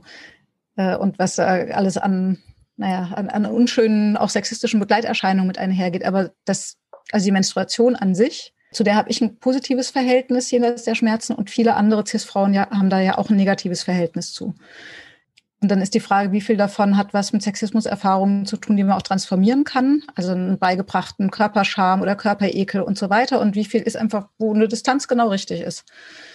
Und ich finde, für mich die große Erkenntnis ist, es brauchen halt nicht alle dieselben Empowerment-Strategien, sondern Empowerment-Angebote können immer nur Angebote sein, aus denen Leute bitteschön wählen können müssen, was für sie gut ist und sich zu verabschieden davon, dass ich selbst für Menschen einer Kategorie, wenn ich jetzt Kategorien wie Transfrauen, Cis-Frauen, nicht-binäre Menschen, die so und so zugewiesen wurden und die so und so zu, und so weiter. Das heißt, wenn ich das jetzt alles in Kategorien packe, dass es selbst innerhalb einer Kategorie unterschiedliche Empowerment-Angebote braucht. Was ja auch zum Beispiel diese ganze Debatte rund um Geschlechtertrennung, also wo es ja einige Leute in, im Transaktivismus gibt, die sagen, davon auf keinen Fall nie mehr nicht machen wo ich sagen würde, ja, das heißt aber, ich soll jetzt Sexualpädagogik so machen, dass die ganze Zeit, äh, also sozusagen alle sich mit dem Sexismus von Jungen beschäftigen müssen. Also nicht von allen, aber von einigen Jungen da drin, oder was heißt das jetzt? Was heißt das, wenn, also kann man erstmal Vertrauensgruppen versuchen, aber manchmal klappt das ja mit den Vertrauensgruppen auch nicht so ordentlich. Und ich kriege auch immer wieder Feedbacks von äh, verschiedensten Transleuten, die sagen, ich hätte immer in die Mädchengruppe gewollt. Und dann, äh, und für die eben es sehr wohl gut ist, wenn es eine Zweigeschlecht, also wenn es eine Zweiertrennung gibt, in der klar ist, sie können sich die Gruppe aussuchen. Was ja eine andere Variante ist. So, was ja immer noch ein Coming-out-Problem ist, wenn ich als, äh, als Junge zugewiesen werde, dann habe ich da, also das eine, äh, ja, also eigenes großes Thema. Ich würde überhaupt nicht sagen, zweigeschlechtliche Trennungen sind unproblematisch.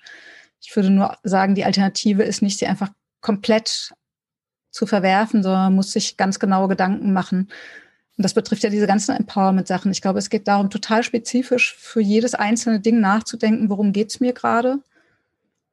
Sich darin dem Schmerz zu verbinden, derer, für die das, was ich vorhab, schmerzhaft sein wird. Weil ich glaube, es gibt wenige Dinge, die für niemanden irgendwie Schmerz verursachen. Ähm, also auch FLTI, äh, Flinter, wie auch immer ich sie nenne, Räume, können auch Schmerz auslösen für einzelne Männer, für die es, also Cis-Männer, für die es, die sich eigentlich nur mit äh, Nicht-Männern zu Hause fühlen oder so. Also egal wie ich es mache, ich werde immer für irgendwen Schmerz auslösen. Und die Frage ist, verbinde ich mich mit dem Schmerz und versuche ihn, also möglichst behutsam mit ihm umzugehen? Und verhalte ich mich solidarisch und unterstützend für Räume, die diesen Schmerz nicht verursachen, dafür vielleicht einen anderen? Oder denke ich, ach ja, ist doch egal. Meine Gruppe ist wichtig und alles andere stellt euch mal nicht so an. Und ich glaube, um das erste kommen wir nicht rum. Und das zweite finde ich grundfalsch. Ich würde immer in den Frauenraum wollen. glaube ich. Nicht immer, ganz manchmal nicht, aber meistens eigentlich schon. ja.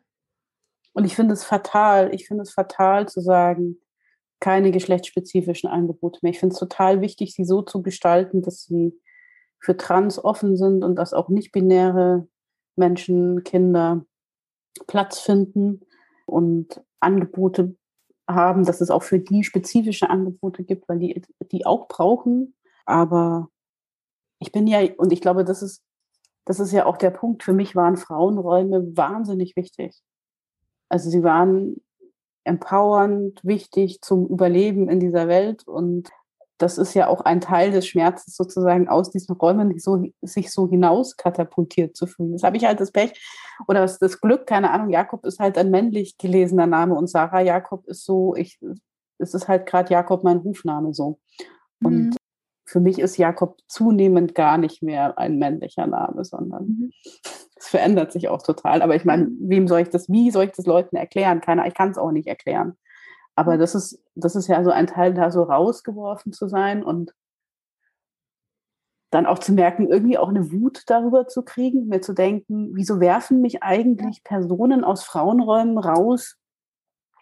Ich dann so denke, irgendwie, ich, also ich weiß zum Beispiel, ein, ich, eine Freundin hat mir, hat mich zum 8. März gefragt, ob ich jetzt auf die Demo komme oder ob das jetzt nicht mehr mein Ding wäre.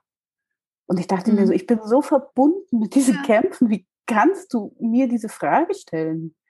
Also warum und warum irgendwie und natürlich ist es auch nicht mehr schmerzfrei auf diese Demo zu gehen so. Also ja.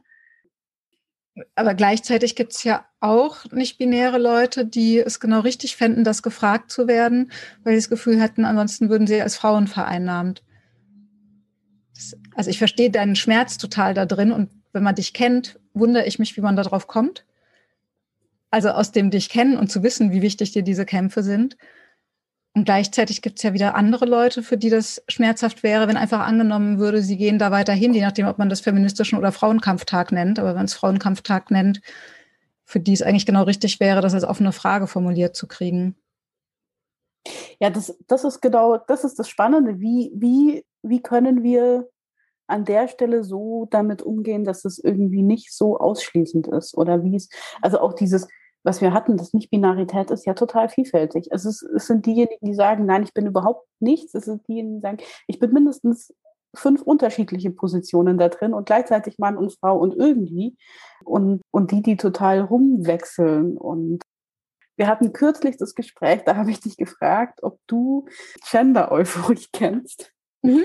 Und was für dich Frau sein heißt. Und dann hast du so darüber geredet, dass ich danach wirklich echt, ich war irgendwie, ich hatte so einen, ich war total geflasht und auch irgendwie total traurig, weil ich so gedacht habe, boah, krass. Ich habe so einen, ich finde, ich, ich ringe gerade ein bisschen um Worte. Ich hatte mhm. so, ein, so ein Gefühl von, boah, ich habe ich habe wieder Anknüpfungspunkte gehabt zu dem Teil, wo Frau sein nicht nur Fremdzuschreibung ist, sondern wo es irgendwie, vielleicht ist es dann nicht Frau sein, sondern oder Weiblichkeit, vielleicht ist es das gar nicht, aber irgendwie dieses, was es heißt, dieses Verbündetsein, dieses bestimmte Erfahrungen zu teilen oder mhm. Ähm, eine bestimmte Perspektive zu haben oder also irgendwie so und das hatte ich, mhm. das war wirklich, das war also als wäre ich davon ausgeschlossen und nicht mehr erwünscht in dieser Teilung der Erfahrung. Und es war wirklich sehr besonders irgendwie, wie du darüber geredet hast, was das denn für dich heißt. Wenn ich jetzt mhm. fragen darf, was heißt das denn für ja, dich? Ja, ich kann das gerne nochmal, äh, wird wahrscheinlich jetzt andere Worte, werden wahrscheinlich jetzt andere Worte sein, aber also ich glaube für mich, also ein ganz zentrales Ding von Frau sein für mich ist sowas wie Bezogenheit ich fand, was ich da vielleicht gar nicht gesagt ich fand das total interessant. Antje Schrupp hat neulich auf Facebook nochmal was dazu gesagt, was sie unter Differenzfeminismus so entlang der Mailänderinnen, also der, der Veröffentlichungen rund um den Mailänder Buchladen versteht, wo ich nochmal einen Schritt mehr verstanden habe, wie sie das denkt, nämlich als eine Differenz zur symbolischen männlichen Ordnung oder männlichen symbolischen Ordnung. Und ich glaube, für mich also Bezogenheit im Sinne von, Autonomie als das zentrale Ding zu verstehen, sondern Bezogenheit als einen ganz wichtigen Wert für das eigene Leben zu verstehen und eine Wärme im Kontakt, also nicht Distanz, sondern eine Wärme, Verbundenheit im Kontakt. Care ist für mich so ein Ding, das was für mich total zentral mit Weiblichkeit verbunden ist. Care, also Fürsorge, Emotionalität, Empathie so Dinge. Also das ist, äh, das weißt du, das wissen die HörerInnen vielleicht nicht für mich. Äh, das ist, ich meine nicht, dass das was biologisch weibliches ist, sondern das, was, was in dieser Gesellschaft, wie in dieser Gesellschaft Weiblichkeit aufgeladen ist. Und für mich ist was, was meine Begegnungen mit Menschen ausmacht, die irgendwas mit Weiblichkeit zu tun haben. Also sei es eine entsprechende Fremdsozialisation, sei es ein entsprechendes Selbstverständnis oder auch beides ist so eine bestimmte Atmosphäre, so eine bestimmte Resonanz rund um Care und Wärme. Und da kommt sowas ins Schwingen miteinander, was nicht durch so eine Form der männlich konnotierten Distanzierung unterbrochen wird die ganze Zeit. Das ist natürlich nicht mit allen so, die irgendwie was mit Weiblichkeit zu tun haben, aber es ist was, was für mich so Räume total ausmacht. So ein Miteinander ins Schwingen kommen rund um eine emotionale Verbundenheit oder emotionale Resonanz, selbst wenn es mal hoch hergeht rund um Care, rund um sich öffnen, auch Verletzlichkeit in einer bestimmten Form zulassen. Also in diesem Sinne eine, eine Distanz zu, zu einer bestimmten männlichen, bürgerlichen, kapitalistischen, weißen, Nichtbehinderten und so weiter Ordnung von Autonomie, Distanz, äh, Verletzlichkeitsabwehr, Konkurrenz im Sinne von Macht, also Macht auch über andere oder Macht in Abgrenzung, in, Differ äh, in, in Hierarchie und so weiter. Das, äh, das ist das ist was, was für mich mit Weiblichkeit und mit Frausein positiv verbunden ist. Nicht so, dass ich allen anderen, die das auch haben, Frausein zuschreibe, aber was für mich ganz persönlich ganz eng mit Frausein verbunden ist. Auch ein bestimmtes Gefühl in meinem, zu meinem Körper, das so ein ganz warmes Gefühl ist. Genau. Ich glaube wirklich, ja, ich finde ich finde das so schwierig in Worte zu fassen, aber zentral so ein, so ein Miteinander schwingen auch. Ich kann auch negative Dinge nennen, die ich mit Weiblichkeit verbunden finde. Also relativ viele sogar auch. Also es ist für überhaupt jetzt, ich will das gar nicht rosa-rot malen. Das ist ja, also das Bild, was Weiblichkeit ist, ist ja entstanden.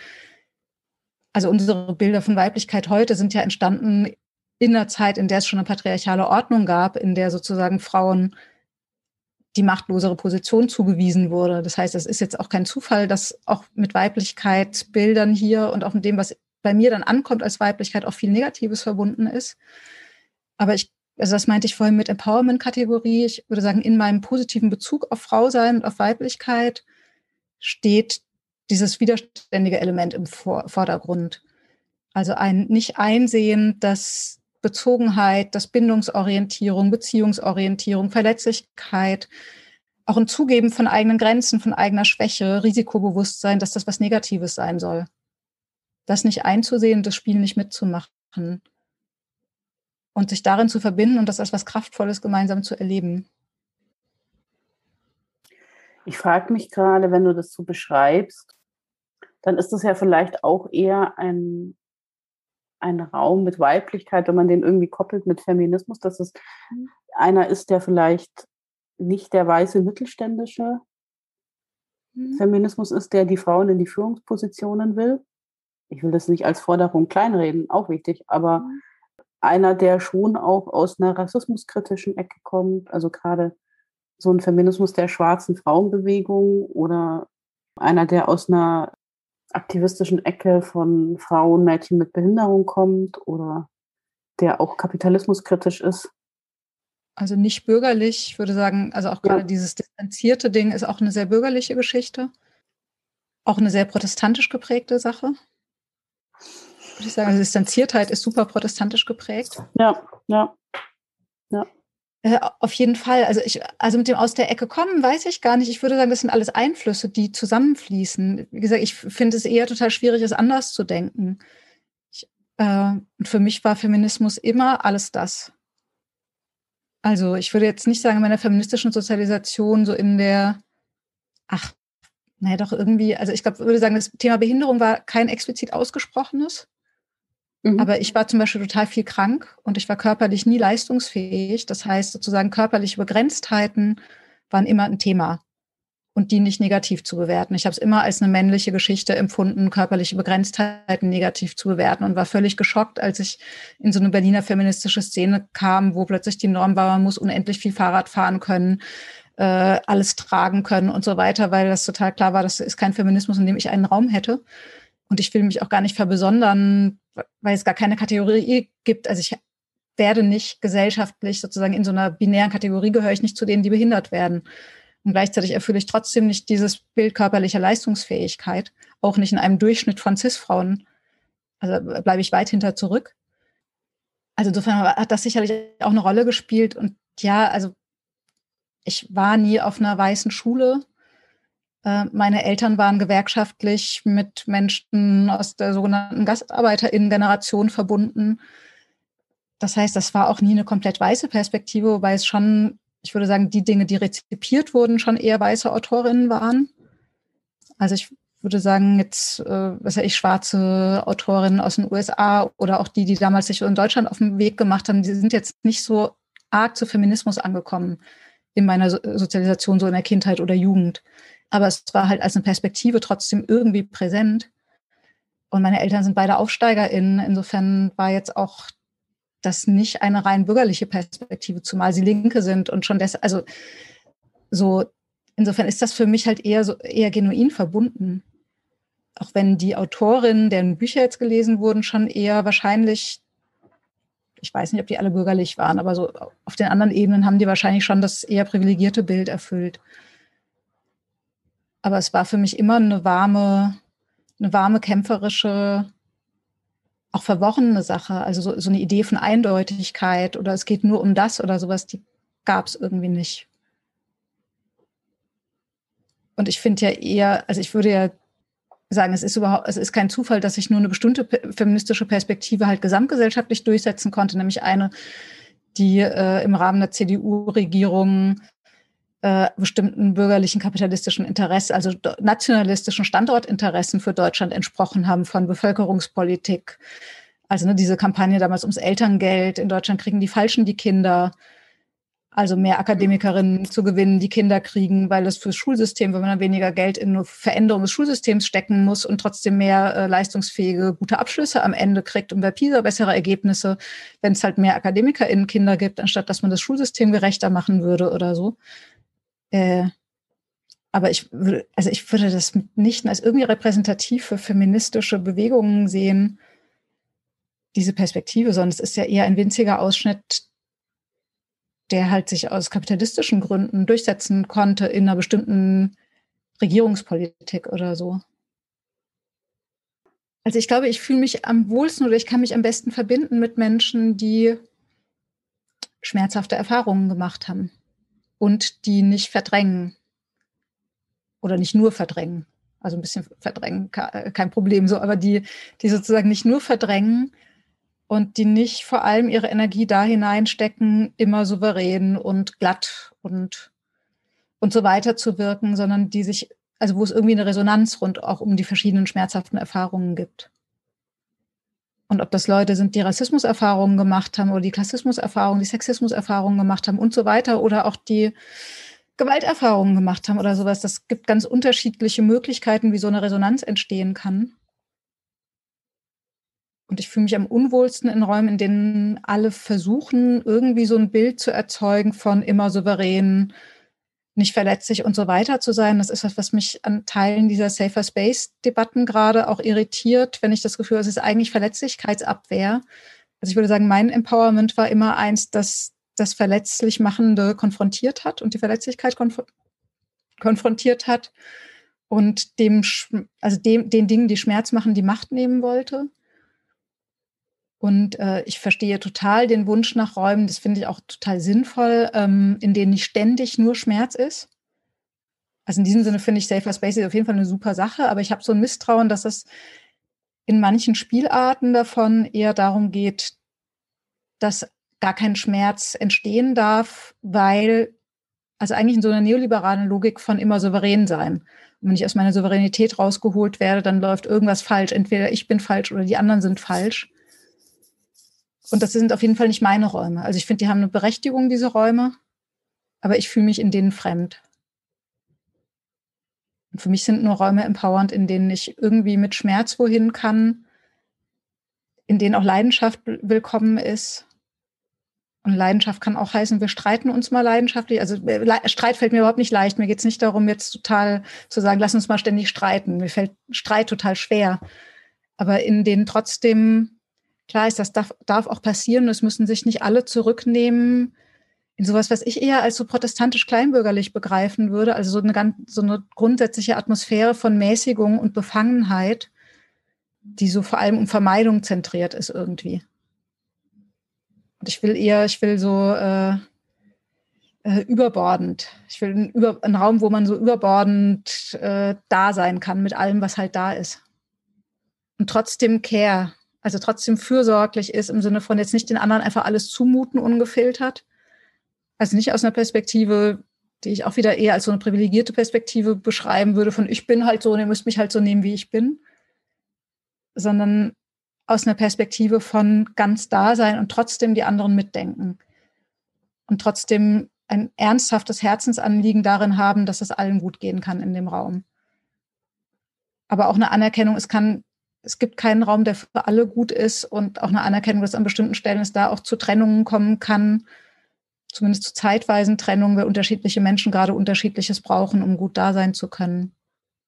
Jetzt bin ich vollkommen sprachlos, weil ich irgendwie das Gefühl habe, ich muss ganz viel darüber nachdenken. Ich glaube, ich habe ich habe die Perspektive, glaube ich, so noch nicht gedacht. Aber mhm. die äh, stößt gerade total viel bei mir an, weil die, glaube ich, so ein bisschen ein, wie so ein Erklärungsmuster ist, für wann fühle ich, also ich habe total viel Pferden gerade im Kopf, also wann fühle ich mich verstanden, gesehen oder empfinde ich sowas wie Resonanz? Also mich hat zum Beispiel jetzt im letzten Jahr sehr beschäftigt, dass ich mit schwarzen Freundinnen so ein Gefühl von, ich musste gar nicht so viel sagen. Ich habe so ganz, ganz wenig sagen müssen, hatte so das Gefühl, hä, wieso muss ich mich jetzt plötzlich nicht erklären mehr? Das, so, und das heißt also mit heterozis positionierten Menschen, dachte, wieso muss ich denen nicht, muss ich mich gerade nicht erklären, sondern die waren so, ja, Jakob, so ist das. Und so, und ich glaube, da, das, was du gerade hattest, ich hatte das irgendwie, diesen Zusammenhang noch nicht hergestellt, aber ich glaube, dass das alles Menschen waren, die genau das, diese Form der Auseinandersetzung in ihrem Leben haben dass das vielleicht erklärbar macht. So. Mhm. Das ist das eine. Und das andere ist, du hast mir im, im letzten Jahr einen Begriff geschenkt, den ich wirklich liebe. weil er auch so viel irgendwie äh, erklärt und zwar den, du weißt, welchen ich meine, oder? SchwimmerInnen. Genau, die BeckenrandschwimmerInnen. Der war auch so, da dachte ich so, ah ja, ja, ja, mhm. Und auch die Vielschichtigkeit von diesem Begriff irgendwie, die, kannst du den erklären? Ja, gerne. Also der ist von meinem Kollegen Ivan Sadi, den er irgendwie im Studium mit einem, ich hoffe, ich erinnere den Namen richtig, einen Kommilitonen, ich glaube, Erol Taskoparan entwickelt hat. Und wir haben den zusammen weiterentwickelt, nochmal weiter diskutiert. Also Ivan erwähnte ihn eher so nebenbei. Ich, bei mir ging so eine Welt auf. Also BeckenrandschwimmerInnen, also ist ja unter anderem auch so eine Beleidigung, ne? So eine Beleidigung wie Turmbeutelvergesserin und so weiter, Warmduscherin und so. Und also die meinten ihn sowohl, also ich glaube eigentlich noch mal eins stärker, als ich ihn meine, bezogen auch auf Leute, die privilegiert sind, so formal, aber da nie unterkommen in der privilegierten Gruppe, sondern da ständig Ausgrenzungserfahrungen machen, wie zum Beispiel Jungs, die als unmännlich, also Cis-Jungen, hetero-Cis-Jungen, die als unmännlich abgewertet werden oder so. Nicht, weil sie jetzt im Rassismus diskriminiert werden, sondern wirklich, weil sie unmännlich sind, aber in dieser also in einer Gruppe, die ansonsten gleich positioniert ist. Und was der für mich aber auch aufgemacht hat, und ich glaube, das haben die schon auch so gemeint, das würde ich jetzt aber meine Hand nicht für ins Feuer legen. Ich darf ihn weiterentwickeln, ich habe die Erlaubnis, ist die, ähm, dass es, also dieses nie so richtig irgendwo unterkommen. Also nie in der Mitte bei, so in dem Pulk mitschwimmen, sondern immer irgendwo so eher am Rand in keiner Gruppe richtig unterkommen. Und also auch aus einer diskriminierten Perspektive, zum Beispiel in Empowerment-Räumen. Also ich sage jetzt mal als CIS-Frau, mich in Frauenräumen zum Beispiel auch immer nur so temporär unterkommen zu können und dann doch zu merken, ah, es gibt so vieles, an dem ich mich doch reibe oder wo andere mit mir Fremdheitsgefühle haben, weil ich zum Beispiel diese Mäßigungsatmosphäre so nicht mitmache und dann für andere einschüchternd wirke und dadurch eine Distanz sich herstellt, die schlimmstenfalls bis hin zu Angriffen und äh, dem Wunsch gehen, dass ich nicht mehr da bin. Aber selbst wenn das gar nicht so weit geht, trotzdem so eine Fremdheit immer machen. Genau, also dieses immer Fremdbleiben in Gruppen in irgendeiner Form, was ja dann so aus einer späteren Perspektive auch eine Stärke sein kann. Also zu merken, wenn sich so eine Konformitätsatmosphäre herstellt, zu merken, ah, irgendwas stimmt hier nicht, das nicht gut auszuhalten, während andere, also ich würde ja sagen, Konformität lebt immer davon, dass Leute sich passend machen. Also es wäre ja ein wahnsinniger Zufall, wenn in einer Gruppe größer als eins, größer als zwei, vielleicht mit viel Glück, Glück größer als drei, äh, Konformität sich herstellt, dann muss ja immer ein Teil des nicht passenden, des nicht kongruenten irgendwie ausgeschlossen werden, was über Verdrängung, Unterdrückung, Problematisierung sonst wie läuft. Und ich glaube, das konnte ich nie gut. Also das Verdrängen konnte ich nie gut. Ich habe durchaus, also in der Schulzeit, ich habe äh, Mobbing-Erfahrung in der Schulzeit, Ausgrenzungserfahrung über die gesamte Schulzeit. Ich habe immer wieder Anläufe unternommen, zu versuchen, mich passend zu machen. Das haben die anderen halt 10, 100, wie viel auch immer Kilometer gegen den Wind gerochen, dass damit irgendwas nicht stimmen kann. Stimmte ja auch was nicht. Und das ist mir auch in feministischen Zusammenhängen so gegangen und so weiter. Also zu merken, und ich, und ich glaube, ich habe so viel auf eine Art Empathie, dass bei mir das ankommt, die Anstrengung, die die anderen vollbringen, um sich passend zu machen, selbst wenn ich es nicht versuche, wenn ich es versuche, erst recht. Und dass dann so ein Unwohlsein entsteht. Das wäre jetzt so meine persönliche Beschreibung zu dem Gefühl von Beckenrandschwimmerin sein. Und äh, aber der Begriff kann auch ganz viele andere Zugänge erfassen, die auch dazu führen. Und für mich beschreibt es aber eben dieses, dieses Gefühl von Fremdheit, das gleichzeitig ein Instrument sein, genau da wollte ich vorhin hin, dass gleichzeitig ein Instrument sein kann, also es ermöglicht, so die Bruchstellen zu sehen, die Naht, wie sagt, Nahtbruchnähte, äh, Sollbruchstellen, Sollbruchstellen. Mhm. Genau, also aber auch so, also ne, wie auch so, so Nähte wenn, von was Geschweißtem, wo es brechen kann, also was nicht soll, brechen soll da, aber wo es sozusagen brüchig wird. Also die Brüchigkeit des Gruppenzusammenhalts auch wahrzunehmen und dadurch Dinge zu hinterfragen, die so als vermeintliche einfache Wahrheiten gelten. Also ich würde sagen, es ist auch ein ist auch eine Kompetenz, die daraus entstehen kann und gleichzeitig ist es ja eine super schmerzhafte Erfahrung. Und ich glaube, ich kann mich einfach besonders guten Menschen verbinden, die alle ähnliche Erfahrungen gemacht haben. Und wo es gar nicht so ein, sich irgendwie auf so eine Konformitätsmeinung einschwingen gibt und trotzdem eine Verbundenheit. Also ich brauche jetzt schon, da muss schon auch vieles gemeinsam sein. Also ich will jetzt nicht mich mit irgendwelchen Leuten irgendwie verbinden, nur weil wir alle AußenseiterInnen-Erfahrungen haben. Bloß nicht. Also solche Incels haben auch Außenseitererfahrungen, äh, wären die allerletzten, denen ich mich verbinden wollen würde.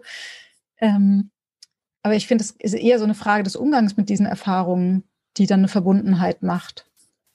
Und wo ich auch total viel Empowerment erlebe mit Leuten, die ganz andere Erfahrungen gemacht haben, weil wenn wir einen gemeinsamen Raum für den Schmerz schaffen und für die Kraft. Also ich glaube, was auch für mich nicht funktioniert, ist, wenn Leute nur auf dem Schmerz hängen bleiben. Das kann ich eine Weile begleiten, im Sinne von, wenn gerade ein Trauma akut ist. Aber auf Dauer funktioniert das für mich nur, wenn es auch ein, kraftvolles Angehen, dieses, also einen kraftvollen Umgang mit diesem Schmerz gibt. Das wollte ich gerade noch mal sagen, weil ich gedacht habe, ich nehme das als sehr, sehr positiv auch wahr. Mhm. Im, also in meiner Wahrnehmung, wie du das beschrieben hast mit dieser, mit, mit der Perspektive von Schmerz, ist es was, was ich als sehr positiv wahrnehme. Äh, und mhm. auch gar nicht so sehr belastet, sondern also es hat, hat auch eine große Leichtigkeit da drin irgendwie. Also es hat es gleichzeitig. Ähm, und das wollte ich nochmal sagen, weil ich nicht weiß, ob das, ob das sozusagen, wenn man das nicht weiß, ob das mitschwingt, weil ich, und ich glaube aber, dass es, also ich, ich höre es zumindest so raus, dass es diesen Teil auch hat.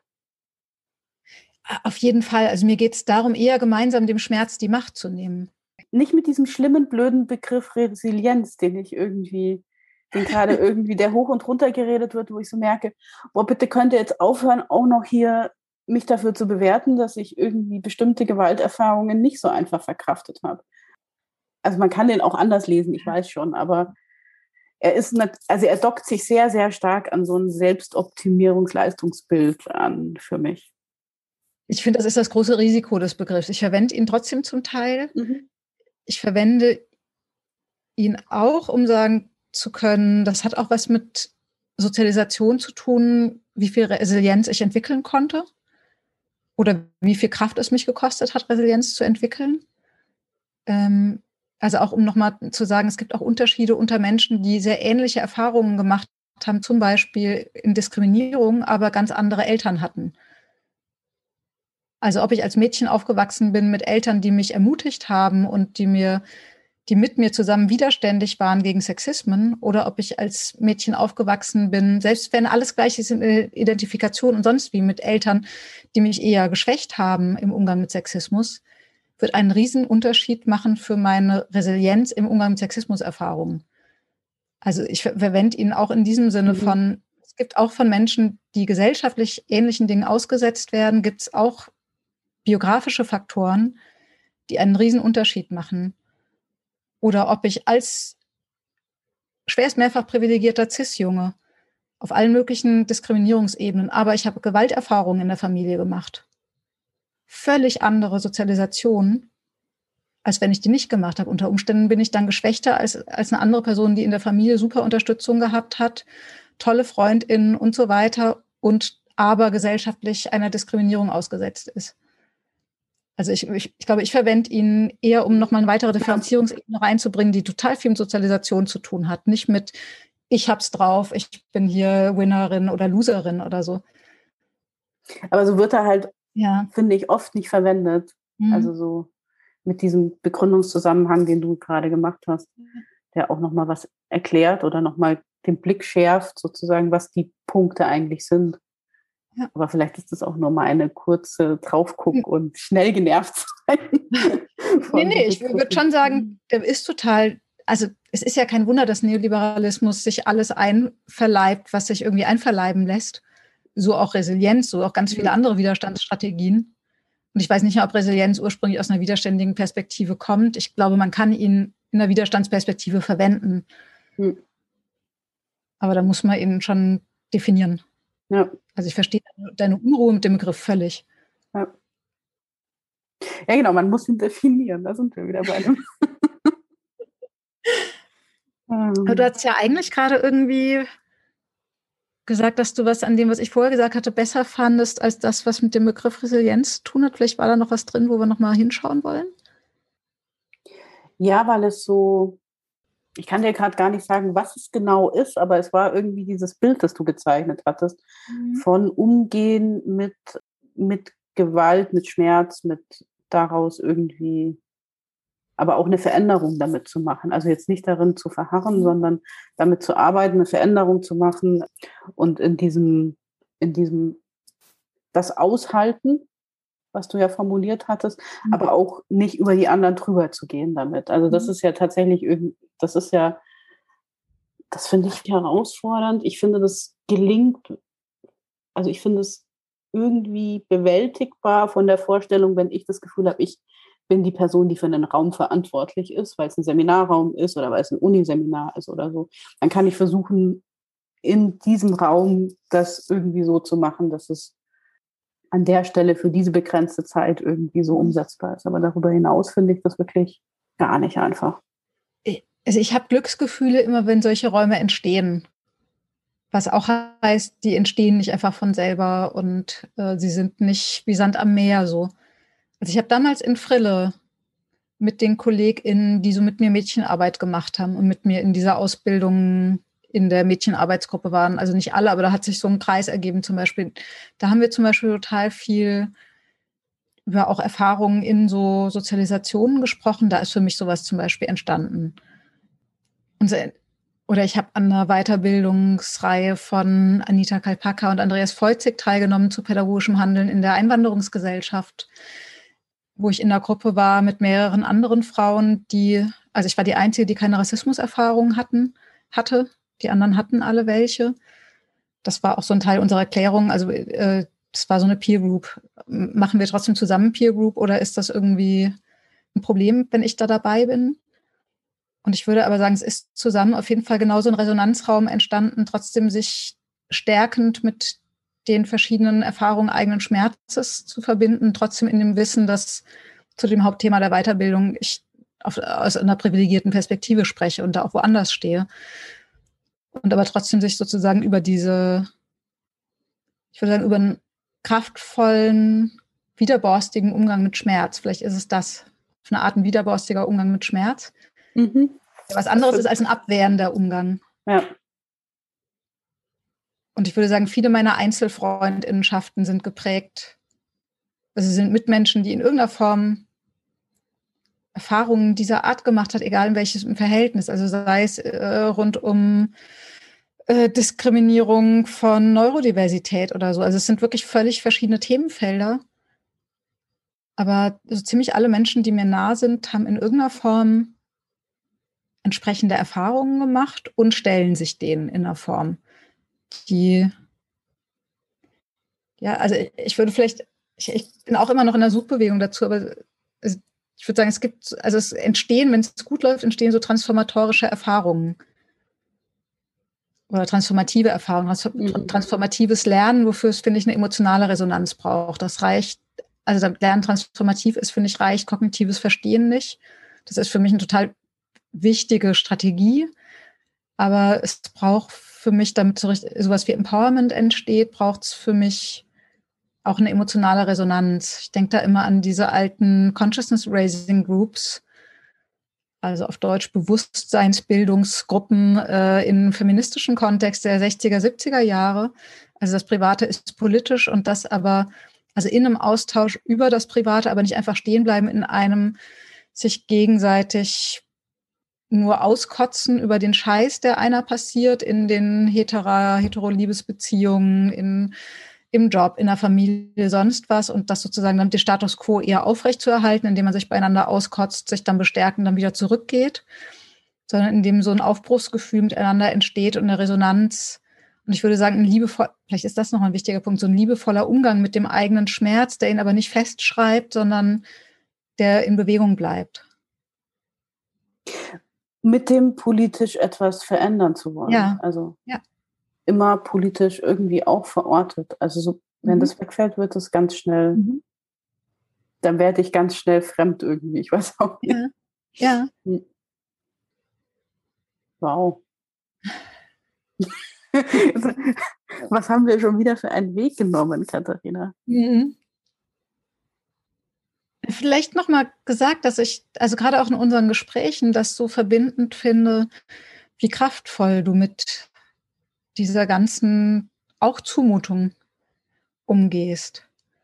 Also nicht, dass das die Voraussetzung, also ich, man darf auch mal schwach sein. Ne? Mir geht es nicht darum, immer kraftvoll sein zu sollen. Bloß nicht. Sind wir wieder mitten im Patriarchat und der Männlichkeitsanforderung, der Bürgerlichkeits- und sonst was Anforderungen Mhm. Aber trotzdem, also so die Kraft aufzubringen, da, also dich nicht aufzugeben und dich nicht einfach zufrieden zu geben oder also pseudo-zufrieden zu geben. Es ist ja immer nur ein pseudo-zufrieden, also sich bescheiden sondern kraftvoll dran zu bleiben, auch mit einer Neugier, also eine, Offenheit zu behalten, Dinge immer nochmal neu zu denken und dann eine Wärme drin zu behalten, trotz all dieser Zumutungen. Ich finde, das, äh, also das macht mir total viel Nähe. Ähm, also und zwar ohne den Schmerz zu verdrängen, also ohne irgendwas schön zu reden oder so. Äh, und das immer auch als einen politischen Akt zu begreifen das ähm, finde ich total verbindend. Und ich habe einfach, ich habe dich so erlebt, dass du wahnsinnig aufgeblüht bist bei all den Zumutungen. Das, also, also ich nehme dich als wahnsinnig bei dir selbst wahr, selbst mit allem, was da schwindelig machen kann. In diesem sich immer wieder neu orientieren zu müssen, in diesem ganzen Scheiß. Und das, äh, ja, es macht mir viel Nähe und ich habe total viel Achtung davor. Und dass du auch deine Solidarität dabei nicht verlierst, sondern dass du immer wieder auch aktiv um Solidarität ringst, selbst unter diesen Zumutungen, in denen es ja ganz einfach wäre, sich äh, eher in eine Polarisierung mit reinziehen zu lassen. Und so habe ich dich von Anfang an erlebt, dass es dir immer wichtig ist, dich nicht zu entsolidarisieren, auch von den Kämpfen von anderen. Und was, und was ich wahrnehme, ist, dass sozusagen dazu jetzt nochmal ein stärkeres auch für das eigene Eintreten gekommen ist. Und das zu schaffen, ohne dann in eine Polarisierung zu rutschen und immer wieder auch um Solidarität zu ringen, das finde ich, also gerade unter diesen Bedingungen finde ich, also macht mir das sehr, sehr viel Achtung. Ja, also ich glaube, es ist auch immer wieder ein Ringen darum, dass mir das gelingt. So, also es ist auch so ein, gibt immer wieder so Momente, wo ich irgendwie denke, okay, vielleicht muss ich auch einfach jetzt gehen und bestimmte Kämpfe an der Stelle so nicht mehr führen. Vielleicht auch, weil weil ich dann so denke, wenn sie zu hart werden, dann macht es ja auch irgendwie so eine Bitterkeit irgendwann. Oder auch eine Entfernung. Und das war, das war auch das, was ich, was ich meinte mit dem, glaube ich, also persönlich berührt zu sein, wo du dein Frausein beschrieben hast, ähm, aber auch politisch davon berührt zu sein, wieder zu, also mich auch wieder zu erinnern, das ist mir total wichtig. Und das ist, glaube ich, fast der äh, für mich der in diesem Teil zumindest der größte mhm. Schmerz sozusagen, wenn ich so denke, ich will mich bloß, weil ich Jakob sein will, niemals irgendwie, also ich, äh, es macht mich, ich, warum sollte ich nicht mehr solidarisch sein mit Mädchen und Frauen? Also das ist wirklich, das finde ich unerträglich, diese Vorstellung. Und ich will auch nicht der Grund sein, dass sich Solidarität entzieht oder so. Ja. Und an der Stelle sozusagen, wenn es, und also da habe ich auch wieder so ein bisschen diesen Schritt zurückgefunden und gedacht, nee, also ich will nicht bitter werden da drin oder so, wenn, wenn es scheitert in diesen Kämpfen. Man scheitert ja total oft in den Kämpfen auch.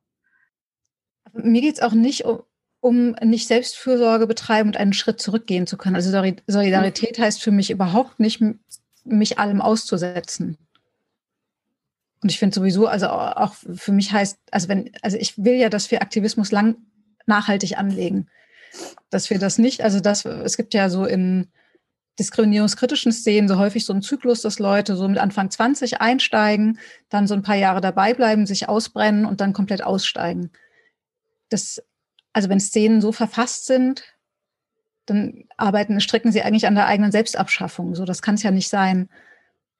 Und ich finde das äh, total richtig und notwendig, auch Schritte zurückzutreten oder auch mal eine harte Grenze zu setzen. Beides, also sind zwei verschiedene Sachen. Beides finde ich total notwendig. Ich finde, es ist trotzdem noch mal was anderes. Also ich finde, es wäre, ich würde es dir überhaupt nicht verübeln mit dem, was dir da entgegengeschlagen ist. Auch zu sagen, äh, gerade will ich mich mal wirklich überhaupt nicht mit irgendwelchen Frauenanliegen beschäftigen, einfach weil es Auer macht. Und ich finde es eine wahnsinnige Kraft, zu sagen, zumindest auf der Haltungsebene trotzdem an den Themen dran zu bleiben. Und ja, in deinem Fall ja auch auf der Handlungsebene, nicht nur auf der Haltungsebene. Du hast dich ja überhaupt nicht aus allem zurückgezogen, bist ja mittendrin trotzdem. Ja, ich denke halt, also ich habe, ich, also mir ist es einfach so ein krasses Anliegen, also die Themen, die wir gerade hatten, in dieser Solidarität besprechbar zu halten und eben genau diesen, dieses Ausspielen nicht spielen, nicht zu. Also weil ich habe das Gefühl, wir haben einerseits so wahnsinnig viel zu verlieren, wenn wir diese, wenn dieses Ausspielen größer wird, und auf der anderen Seite habe ich das Gefühl, wir haben so eine Welt zu gewinnen, wenn es gelingt. Ähm, ja. Oh Gott, das ist so pathetisch, es tut mir leid. Das ist, ist doch richtig. Also ja. Ich, aber muss ja nicht immer alles cool distanziert nein, sein. Nein, ich bin überhaupt nicht cool distanziert. Ich habe das Gefühl, es geht, also ich habe ja. das Gefühl, es geht um was. Es geht auch bei diesen ganzen Themen um was. Ähm, weil es halt genau auch um Gewaltverhältnisse geht. Oder weil es halt auch um, ich meine, die Arbeit, die du gemacht hast, die ich quasi so aus der einigermaßen Ferne beobachtet hat, war Arbeit mit Kindern zu diesen Themen. Mhm. Ähm, und für die ist es einfach grundlegend wesentlich, wie ihnen in dieser Stelle begegnet wird. Und das ist, äh, und also da geht es ja um was. So. Ich finde, bei all dem geht es um was. Und ich finde tatsächlich, also es ist, bescheuert auf, auf so, äh, also, also in, in einer Form Politik zu machen, in der ich so viele meiner tollen BündnispartnerInnen verliere. Also es macht nicht mal strategisch Sinn. Geschweige denn irgendwie emotional. Also es ist, äh, also schon deshalb finde ich es überhaupt nicht denkbar, mich zu entscheiden, weil ich will doch auf diese ganzen tollen Menschen nicht verzichten. Und dazu kommt noch, dass ich sowieso nicht verstehe, warum das politisch sinnvoll sein soll.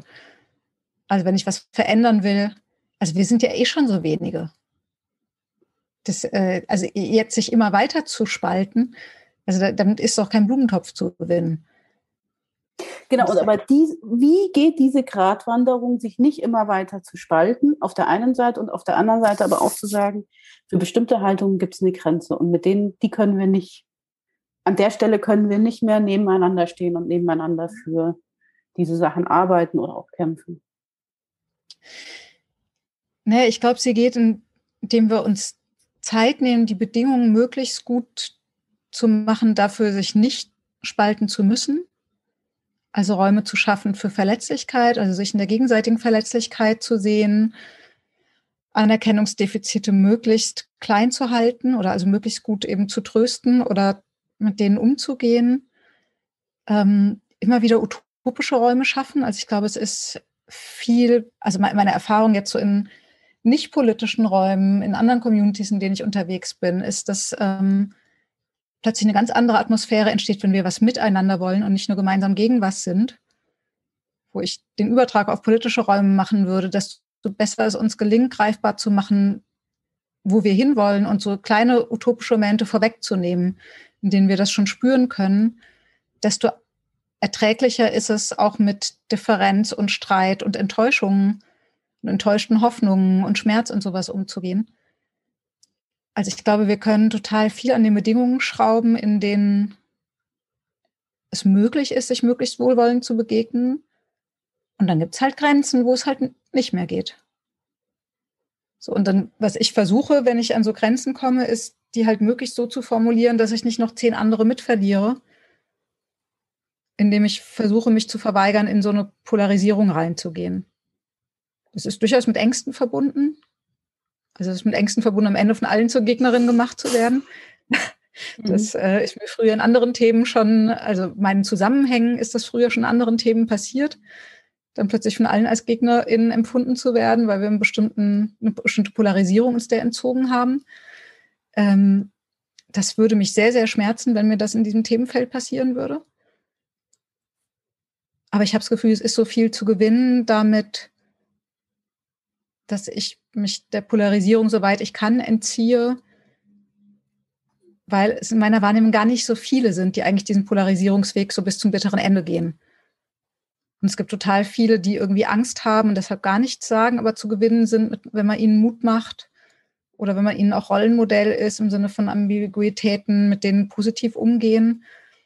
Es gibt viele, die am Zweifeln sind, aber die abzuholen sind, wenn ich ihnen eine andere Deutung anbiete. Ähm, was weiß ich, die sich Sorgen machen um Kinder, die, von denen sie Angst haben, dass sie unter Druck gesetzt werden, Hormone zu nehmen oder sowas. Und wenn ich ihnen andere Deutungen nochmal anbiete und was erzähle, was ich weiß aus der Wirklichkeit von Menschen, die ich kenne, die Beratung für Transjugendliche machen oder für Jugendliche, bei denen die Frage offen ist, ob sie vielleicht trans sein könnten oder nicht. Wenn ich aus den Haltungen dieser Menschen erzähle, die diese Beratungen machen, dann sind viele Leute plötzlich doch zu erreichen, die ich nicht erreicht hätte, wenn ich gesagt hätte, na, das ist aber transfeindlich, was du da gerade sagst. Also ich versuche klare Grenzen da zu ziehen, wo ich, also wo, was weiß ich, jemand fall, bewusst falsch gegendert wird also unsäglich. Da, da ist für mich die Basis komplett verloren. Wenn jemand sagt, aber was heißt denn das, wenn jemand als Mann erzogen wurde, durch bestimmte Kompetenzen gelernt hat und dadurch äh, erfolgreich geworden ist und dann jetzt sagt, ich bin aber gar kein Mann, was heißt denn das? Dann finde ich, kann man darüber sprechen, was das heißt. Das ist was mhm. anderes, als die Person beharrlich äh, als Mann zu bezeichnen. Völlig andere Nummer. Ja. Ich glaube, da, da, ziehe ich meine Grenzen und ich würde aber auch sagen, es ist natürlich immer auch eine Frage, wer kann was leisten. Das muss ja, müssen ja nicht alle leisten. Also ich würde sagen, rund um das Thema Trans kann ich mir das auch anders leisten, weil es bei mir viel weniger Schmerz macht. Na, es ist, glaube ich, leistbar, wenn der solidarische Kontext klar ist, ja. dass es ist. Ähm, schwierig wird es, wenn das Gespräch gar nicht mehr stattfindet, weil man plötzlich nicht mehr anerkannt ist als Gesprächspartner und das davor viele Jahre war. Ja. Aber eigentlich sehe ich das schon auch als Strategie, das besprechbar zu halten oder mhm. besprechbar zu machen und auch diese Räume zu, zu schaffen und zu gestalten und zu sagen, wir, wir müssen drüber reden, weil es sonst uns um die Ohren fliegt. Ja. Und vielleicht nochmal ganz zurück, dass, äh, mhm. mit der Frage eigentlich Frauen oder Cis-Frauen sagen oder so, also das, das Problem oder die, die Herausforderung mit aus einer Empowerment-Perspektive auf keinen Fall die eigenen Begriffe wegnehmen wollen und aus einer äh, privilegierungskritischen Perspektive zu sagen, Privilegierung muss auch benennbar bleiben oder in der Begriffswahl nicht Leute ausschließen, wenn ich Frau sein und schwanger werden können gleichsetze und dabei Transfrauen ausschließe oder so versuche gerade das eher als ein Spannungsfeld zu benennen, dass es auszuhalten gilt. Also wo es gerade noch keine richtige Lösung gibt, die alles kann, wo ich es auf jeden Fall was anderes finde, wenn eine Person, die ich jetzt trotzdem als Cis-Frau beschreiben würde, in der Mangelung eines besseren Begriffs, also eine Frau, die nicht trans ist und die nicht inter ist. Also wenn, wenn so, so eine Frau sagt, ich will nicht als Cis bezeichnet werden, finde ich es noch was anderes, als wenn ein Cis-Mann sagt, ich will nicht als Cis-Mann bezeichnet werden weil das eine andere Sprechposition ist, weil, weil da Empowerment wirklich nicht mit ins Spiel kommt. Mhm. Ich versuche zu, ich, ich versuche meinerseits eher mich jetzt anzupassen, also anzupassen im Sinne von Anliegen zu berücksichtigen in der Umdefinition von CIS. Also wie ich das vorhin beschrieben habe.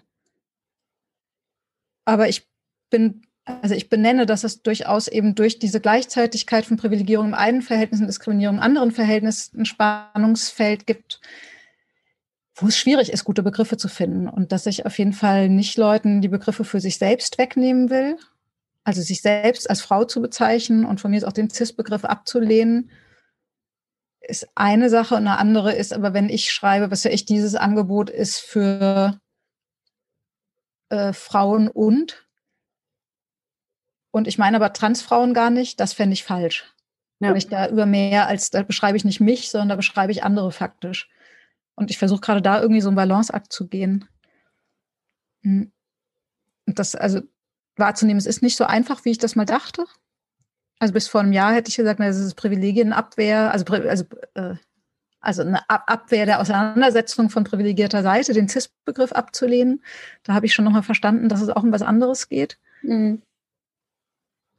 Ähm, Im Moment würde ich es mit Fragezeichen als offene Frage benennen in der ich aber jetzt gerade erstmal dabei bleibe, CIS zu sagen und eher anders zu definieren. Weil mir das schon wichtig ist, also in einer Auseinandersetzung mit Ungleichheitsverhältnissen auch immer, also ein Wort für die andere Seite zu haben. Und wenn Total. es jetzt einen besseren Vorschlag gäbe, würde ich den auch mitgehen. Momentan gibt es ja keinen Alternativvorschlag, sondern es gibt nur den Vorschlag Frau. Und das reicht mir rund um Cis-Sexismus nicht, einfach nur Frau zu sagen. Ja, es wird dann nicht mehr beschreibbar. Ja. Und ich kann jetzt aber, ich kann es so sagen und trotzdem irgendwie dann, wenn ich Personen anspreche, ich, ja, ich schreibe ja seltenst von Cis-Frauen, wenn ich über Frauen mhm. schreibe. So, also ich benenne es ja nur, wenn ich es in der Differenz benennen möchte oder wenn es wesentlich ist. Das ist ja total häufig auch völlig mhm. irrelevant, ob eine Frau cis oder trans ist. Es gibt ja genügend mhm. Kontexte, wo das nicht der Punkt ist und da kann ich einfach mhm. Frauen schreiben. Genau, ich finde, das Problem ist, wenn es um Körper geht.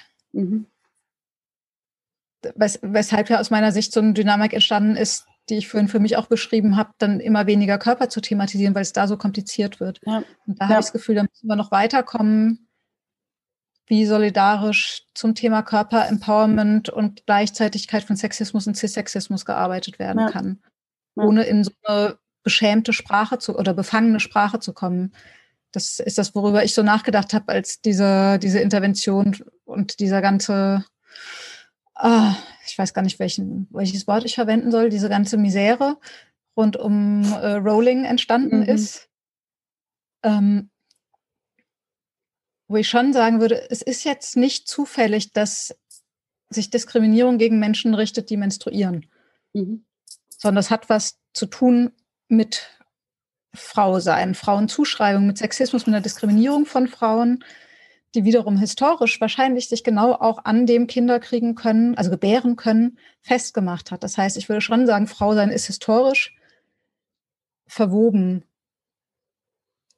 Also in, auf der gesellschaftlichen Ebene, ne? Mhm. jetzt nicht individuell, mhm. sondern gesellschaftlich, historisch und in dem, wie es sich sozusagen in der Herrschaftsstruktur in dieser Gesellschaft eingeschrieben hat, ist Frau sein verwoben mit einem Körper, der gebären kann und damit auch menstruiert über Zeit, Te Teile des Lebens so. Ist ja auch nicht äh, ein ganzes Leben lang. Und ähm, ich würde sagen, die Frage ist einfach noch offen, wie das gehen kann, das zu benennen, ohne total befangen zu werden einerseits oder nur eine distanzierende Sprache zu haben, die nicht hilfreich ist für körperbezogenes Empowerment, also Körper wieder zu beschämen, weil ich sie total distanziert beschreibe und ohne andererseits transexklusiv zu werden. Und ich glaube, wir haben einfach noch keine Antworten. Ich glaube, da müssen wir noch eine ganze Weile suchen und ich will halt zusammensuchen und nicht gegeneinander suchen. Ich weiß auch gar nicht, ob, ob es am Ende eine Lösung gibt oder eine geben muss. Vielleicht eher Umgangsweisen. Ja. Also wann, wann sage ich was, wann sage ich was wie? Wie fange ich das auf, was ich an Schmerz auslösen könnte, wenn ich das sage oder wenn ich das sage? Wie gehe ich, wenn ich den Weg hm. gehe, der vielleicht Befangenheit macht oder Suchbewegung, also sich eher wie auch distanzieren zu dem Körper anfühlt? Wie gehe ich dann mit dem Risiko um, dass das sozusagen Körperscham verstärken könnte oder Sprachlosigkeit? Es gibt ja eh so viele Sprachlosigkeit über diese Körper.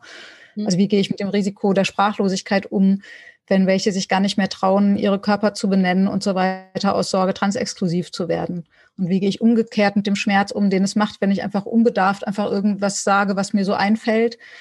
Äh, oder das sage, was halt in einem Patriarchat, das immer schon cis-sexistisch war, was da so logisch erscheint und mit dem Schmerz, den ich damit auslöse. Also ich, ich habe ja doch, ich habe die Hoffnung, dass wir noch Begriffe finden, die oder irgendwie sowas, die vielleicht auch wirklich das eine können, ohne das andere zu tun. Mhm. Aber wenn wir das nicht finden, finde ich, wäre das Minimum, Umgangsweisen zu entwickeln, ja, die möglichst behutsam und liebevoll mit dem Schmerz umgehen, der damit irgendwie so oder so einhergehen kann. Also wir hatten in München kürzlich irgendwie so eine schreckliche Abtreibungsgegnerinnen-Demo mit äh, schönen Gegendemos. Mhm. Und ähm, ich war innerlich irgendwie ganz aufgeregt, weil ich dachte, hui, wie komme ich, wie kann ich denn da hingehen, weil ich irgendwie nicht wusste, wer, wer kommt denn wohin. Mhm. Und hatte dann, habe mir dann ein Schild gemacht für äh, geschlechtliche und sexuelle Selbstbestimmung. Dachte mhm. so, aber ah, mit dem Schild bin ich dann fein.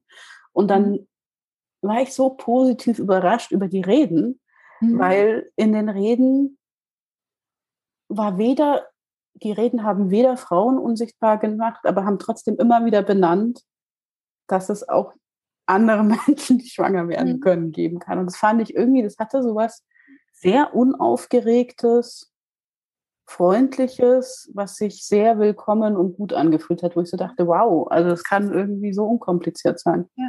Ich war ganz positiv ja. überrascht.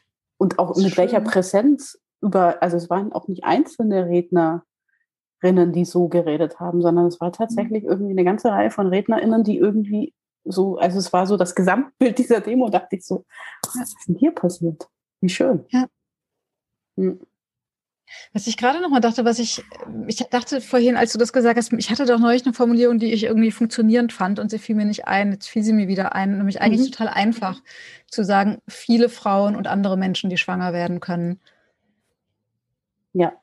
Weil da ist, also weil es ist ja so, also es macht ja alles besser. Es macht ja nicht nur Transinklusion mhm. besser, sondern es macht auch besser, dass ja auch alle CIS-Frauen nicht schwanger werden können, qua anderer körperlicher Dinge, qua Alter. Ja und so weiter.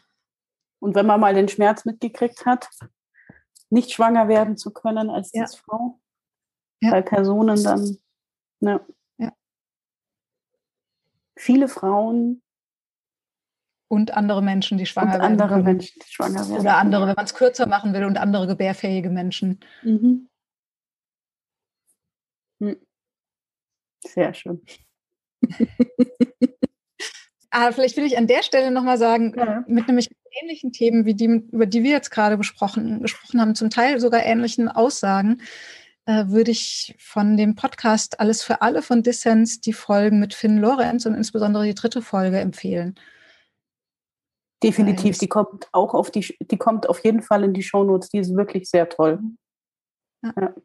Es ging da ja auch um Fragen von eigentlich sich zu Frauenräumen hingezogen fühlen, aber nicht, also wie geht das, wenn ich mich selbst nicht als weiblich positioniere und auch nicht so wahrgenommen werde, aber auch in Fragen von Spannungsverhältnissen, wie geht das, sich nicht in die Polarisierung treiben zu lassen, sondern trotzdem die Spannungsverhältnisse ernst zu nehmen. Insofern will ich das auf jeden Fall doll empfehlen. Stimmt, und es gibt auch sehr tolle, tolle Aspekte drin zu, wie geht es in Empowerment-Räumen? Mhm. Was macht das auch? Ja, der wird auf jeden Fall verlinkt und das ist eine sehr große Empfehlung. Ansonsten habe ich jetzt gerade noch den Impuls, es gibt so ein schönes Zitat von Anita Kalpaka zu Seiltanzen. Soll ich das noch vorlesen? Ja, bitte. Das, äh, da wirst du wahrscheinlich kurz schneiden müssen. Ich muss kurz das Buch holen. Das, das macht ja gar nichts. Genau. Also das äh, ist aus einem Text im Band Spurensicherung und da gibt es auf der letzten Seite des Textes ein Zitat, das ursprünglich wiederum aus der Taz ist. Das heißt, Seiltänzer leben gefährlich. Dauernd sind sie vom Absturz bedroht. Am gefährlichsten ist für sie der Zustand maximaler Stabilität. Würden sie den erreichen, fielen sie vom Seil wie eine Kartoffel. Seiltänzer müssen ihre Balancierstange in Unruhe halten. Mit fortwährender Bewegung und Gegenbewegung überlisten sie das Fallgesetz. Nur indem sie ihren Schwerpunkt Schritt für Schritt aus sich heraus nach vorn verlagern, also gehen, sichern sie ihre Existenz. Seiltänzer sind zur Bewegung, ja sogar zur eleganten Bewegung verurteilt. Die Sicherheit des festen Standpunkts ist für sie tabu. Es wäre ihr Ende. Der Absturzgefahr entkommen sie einzig durch Unsicherheit. Und noch etwas. Seiltänzer dürfen nicht auf ihre Füße starren. Sie brauchen den Blick zum Horizont, denn der ist rein physiologisch gesehen eine Funktion des Gleichgewichtssinns und Bedingung der Aufrichtung. Und die Originalperson, die das geschrieben heißt, hat, heißt Reinhard Kahl. Das ist in der Taz veröffentlicht vom 4.4.1995. Und ähm, für mich ist es mit Anita Kalpakas Arbeit verbunden, weil diese Sache des Seiltanzes, das sich mit den Spannungsverhältnissen beschäftigen und so weiter, habe ich einfach zentral von ihr, ich weiß nicht, ob gelernt, aber zumindest hat sie das für mich sehr, sehr verstärkt. Und ich finde, in diesem Zitat steckt so viel drin, also dieser Blick zum Horizont, also wohin wollen, es geht um was, äh, das Risiko der vermeintlichen Gewissheit, ähm, das in Bewegung bleiben. Ich, für mich, mich hat das so berührt, als ich das erste Mal gelesen habe. Und das ist, begleitet mich seitdem durch meine ganze Arbeit. Wow, danke fürs Teilen. Das passt so wahnsinnig gut. Ja, ähm, ja auf so vielen Ebenen auch. Ja, finde ich auch. Hm.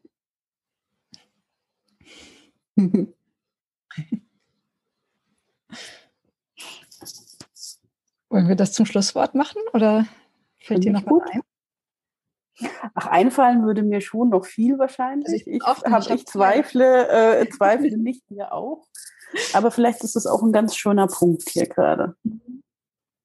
Vielleicht gibt es ja auch noch mal einen Teil zwei oder drei, ja. selbst wenn es nicht geschnitten wird oder doch. Mhm. Ja, ich danke gerne. dir. Ich danke dir, Katharina.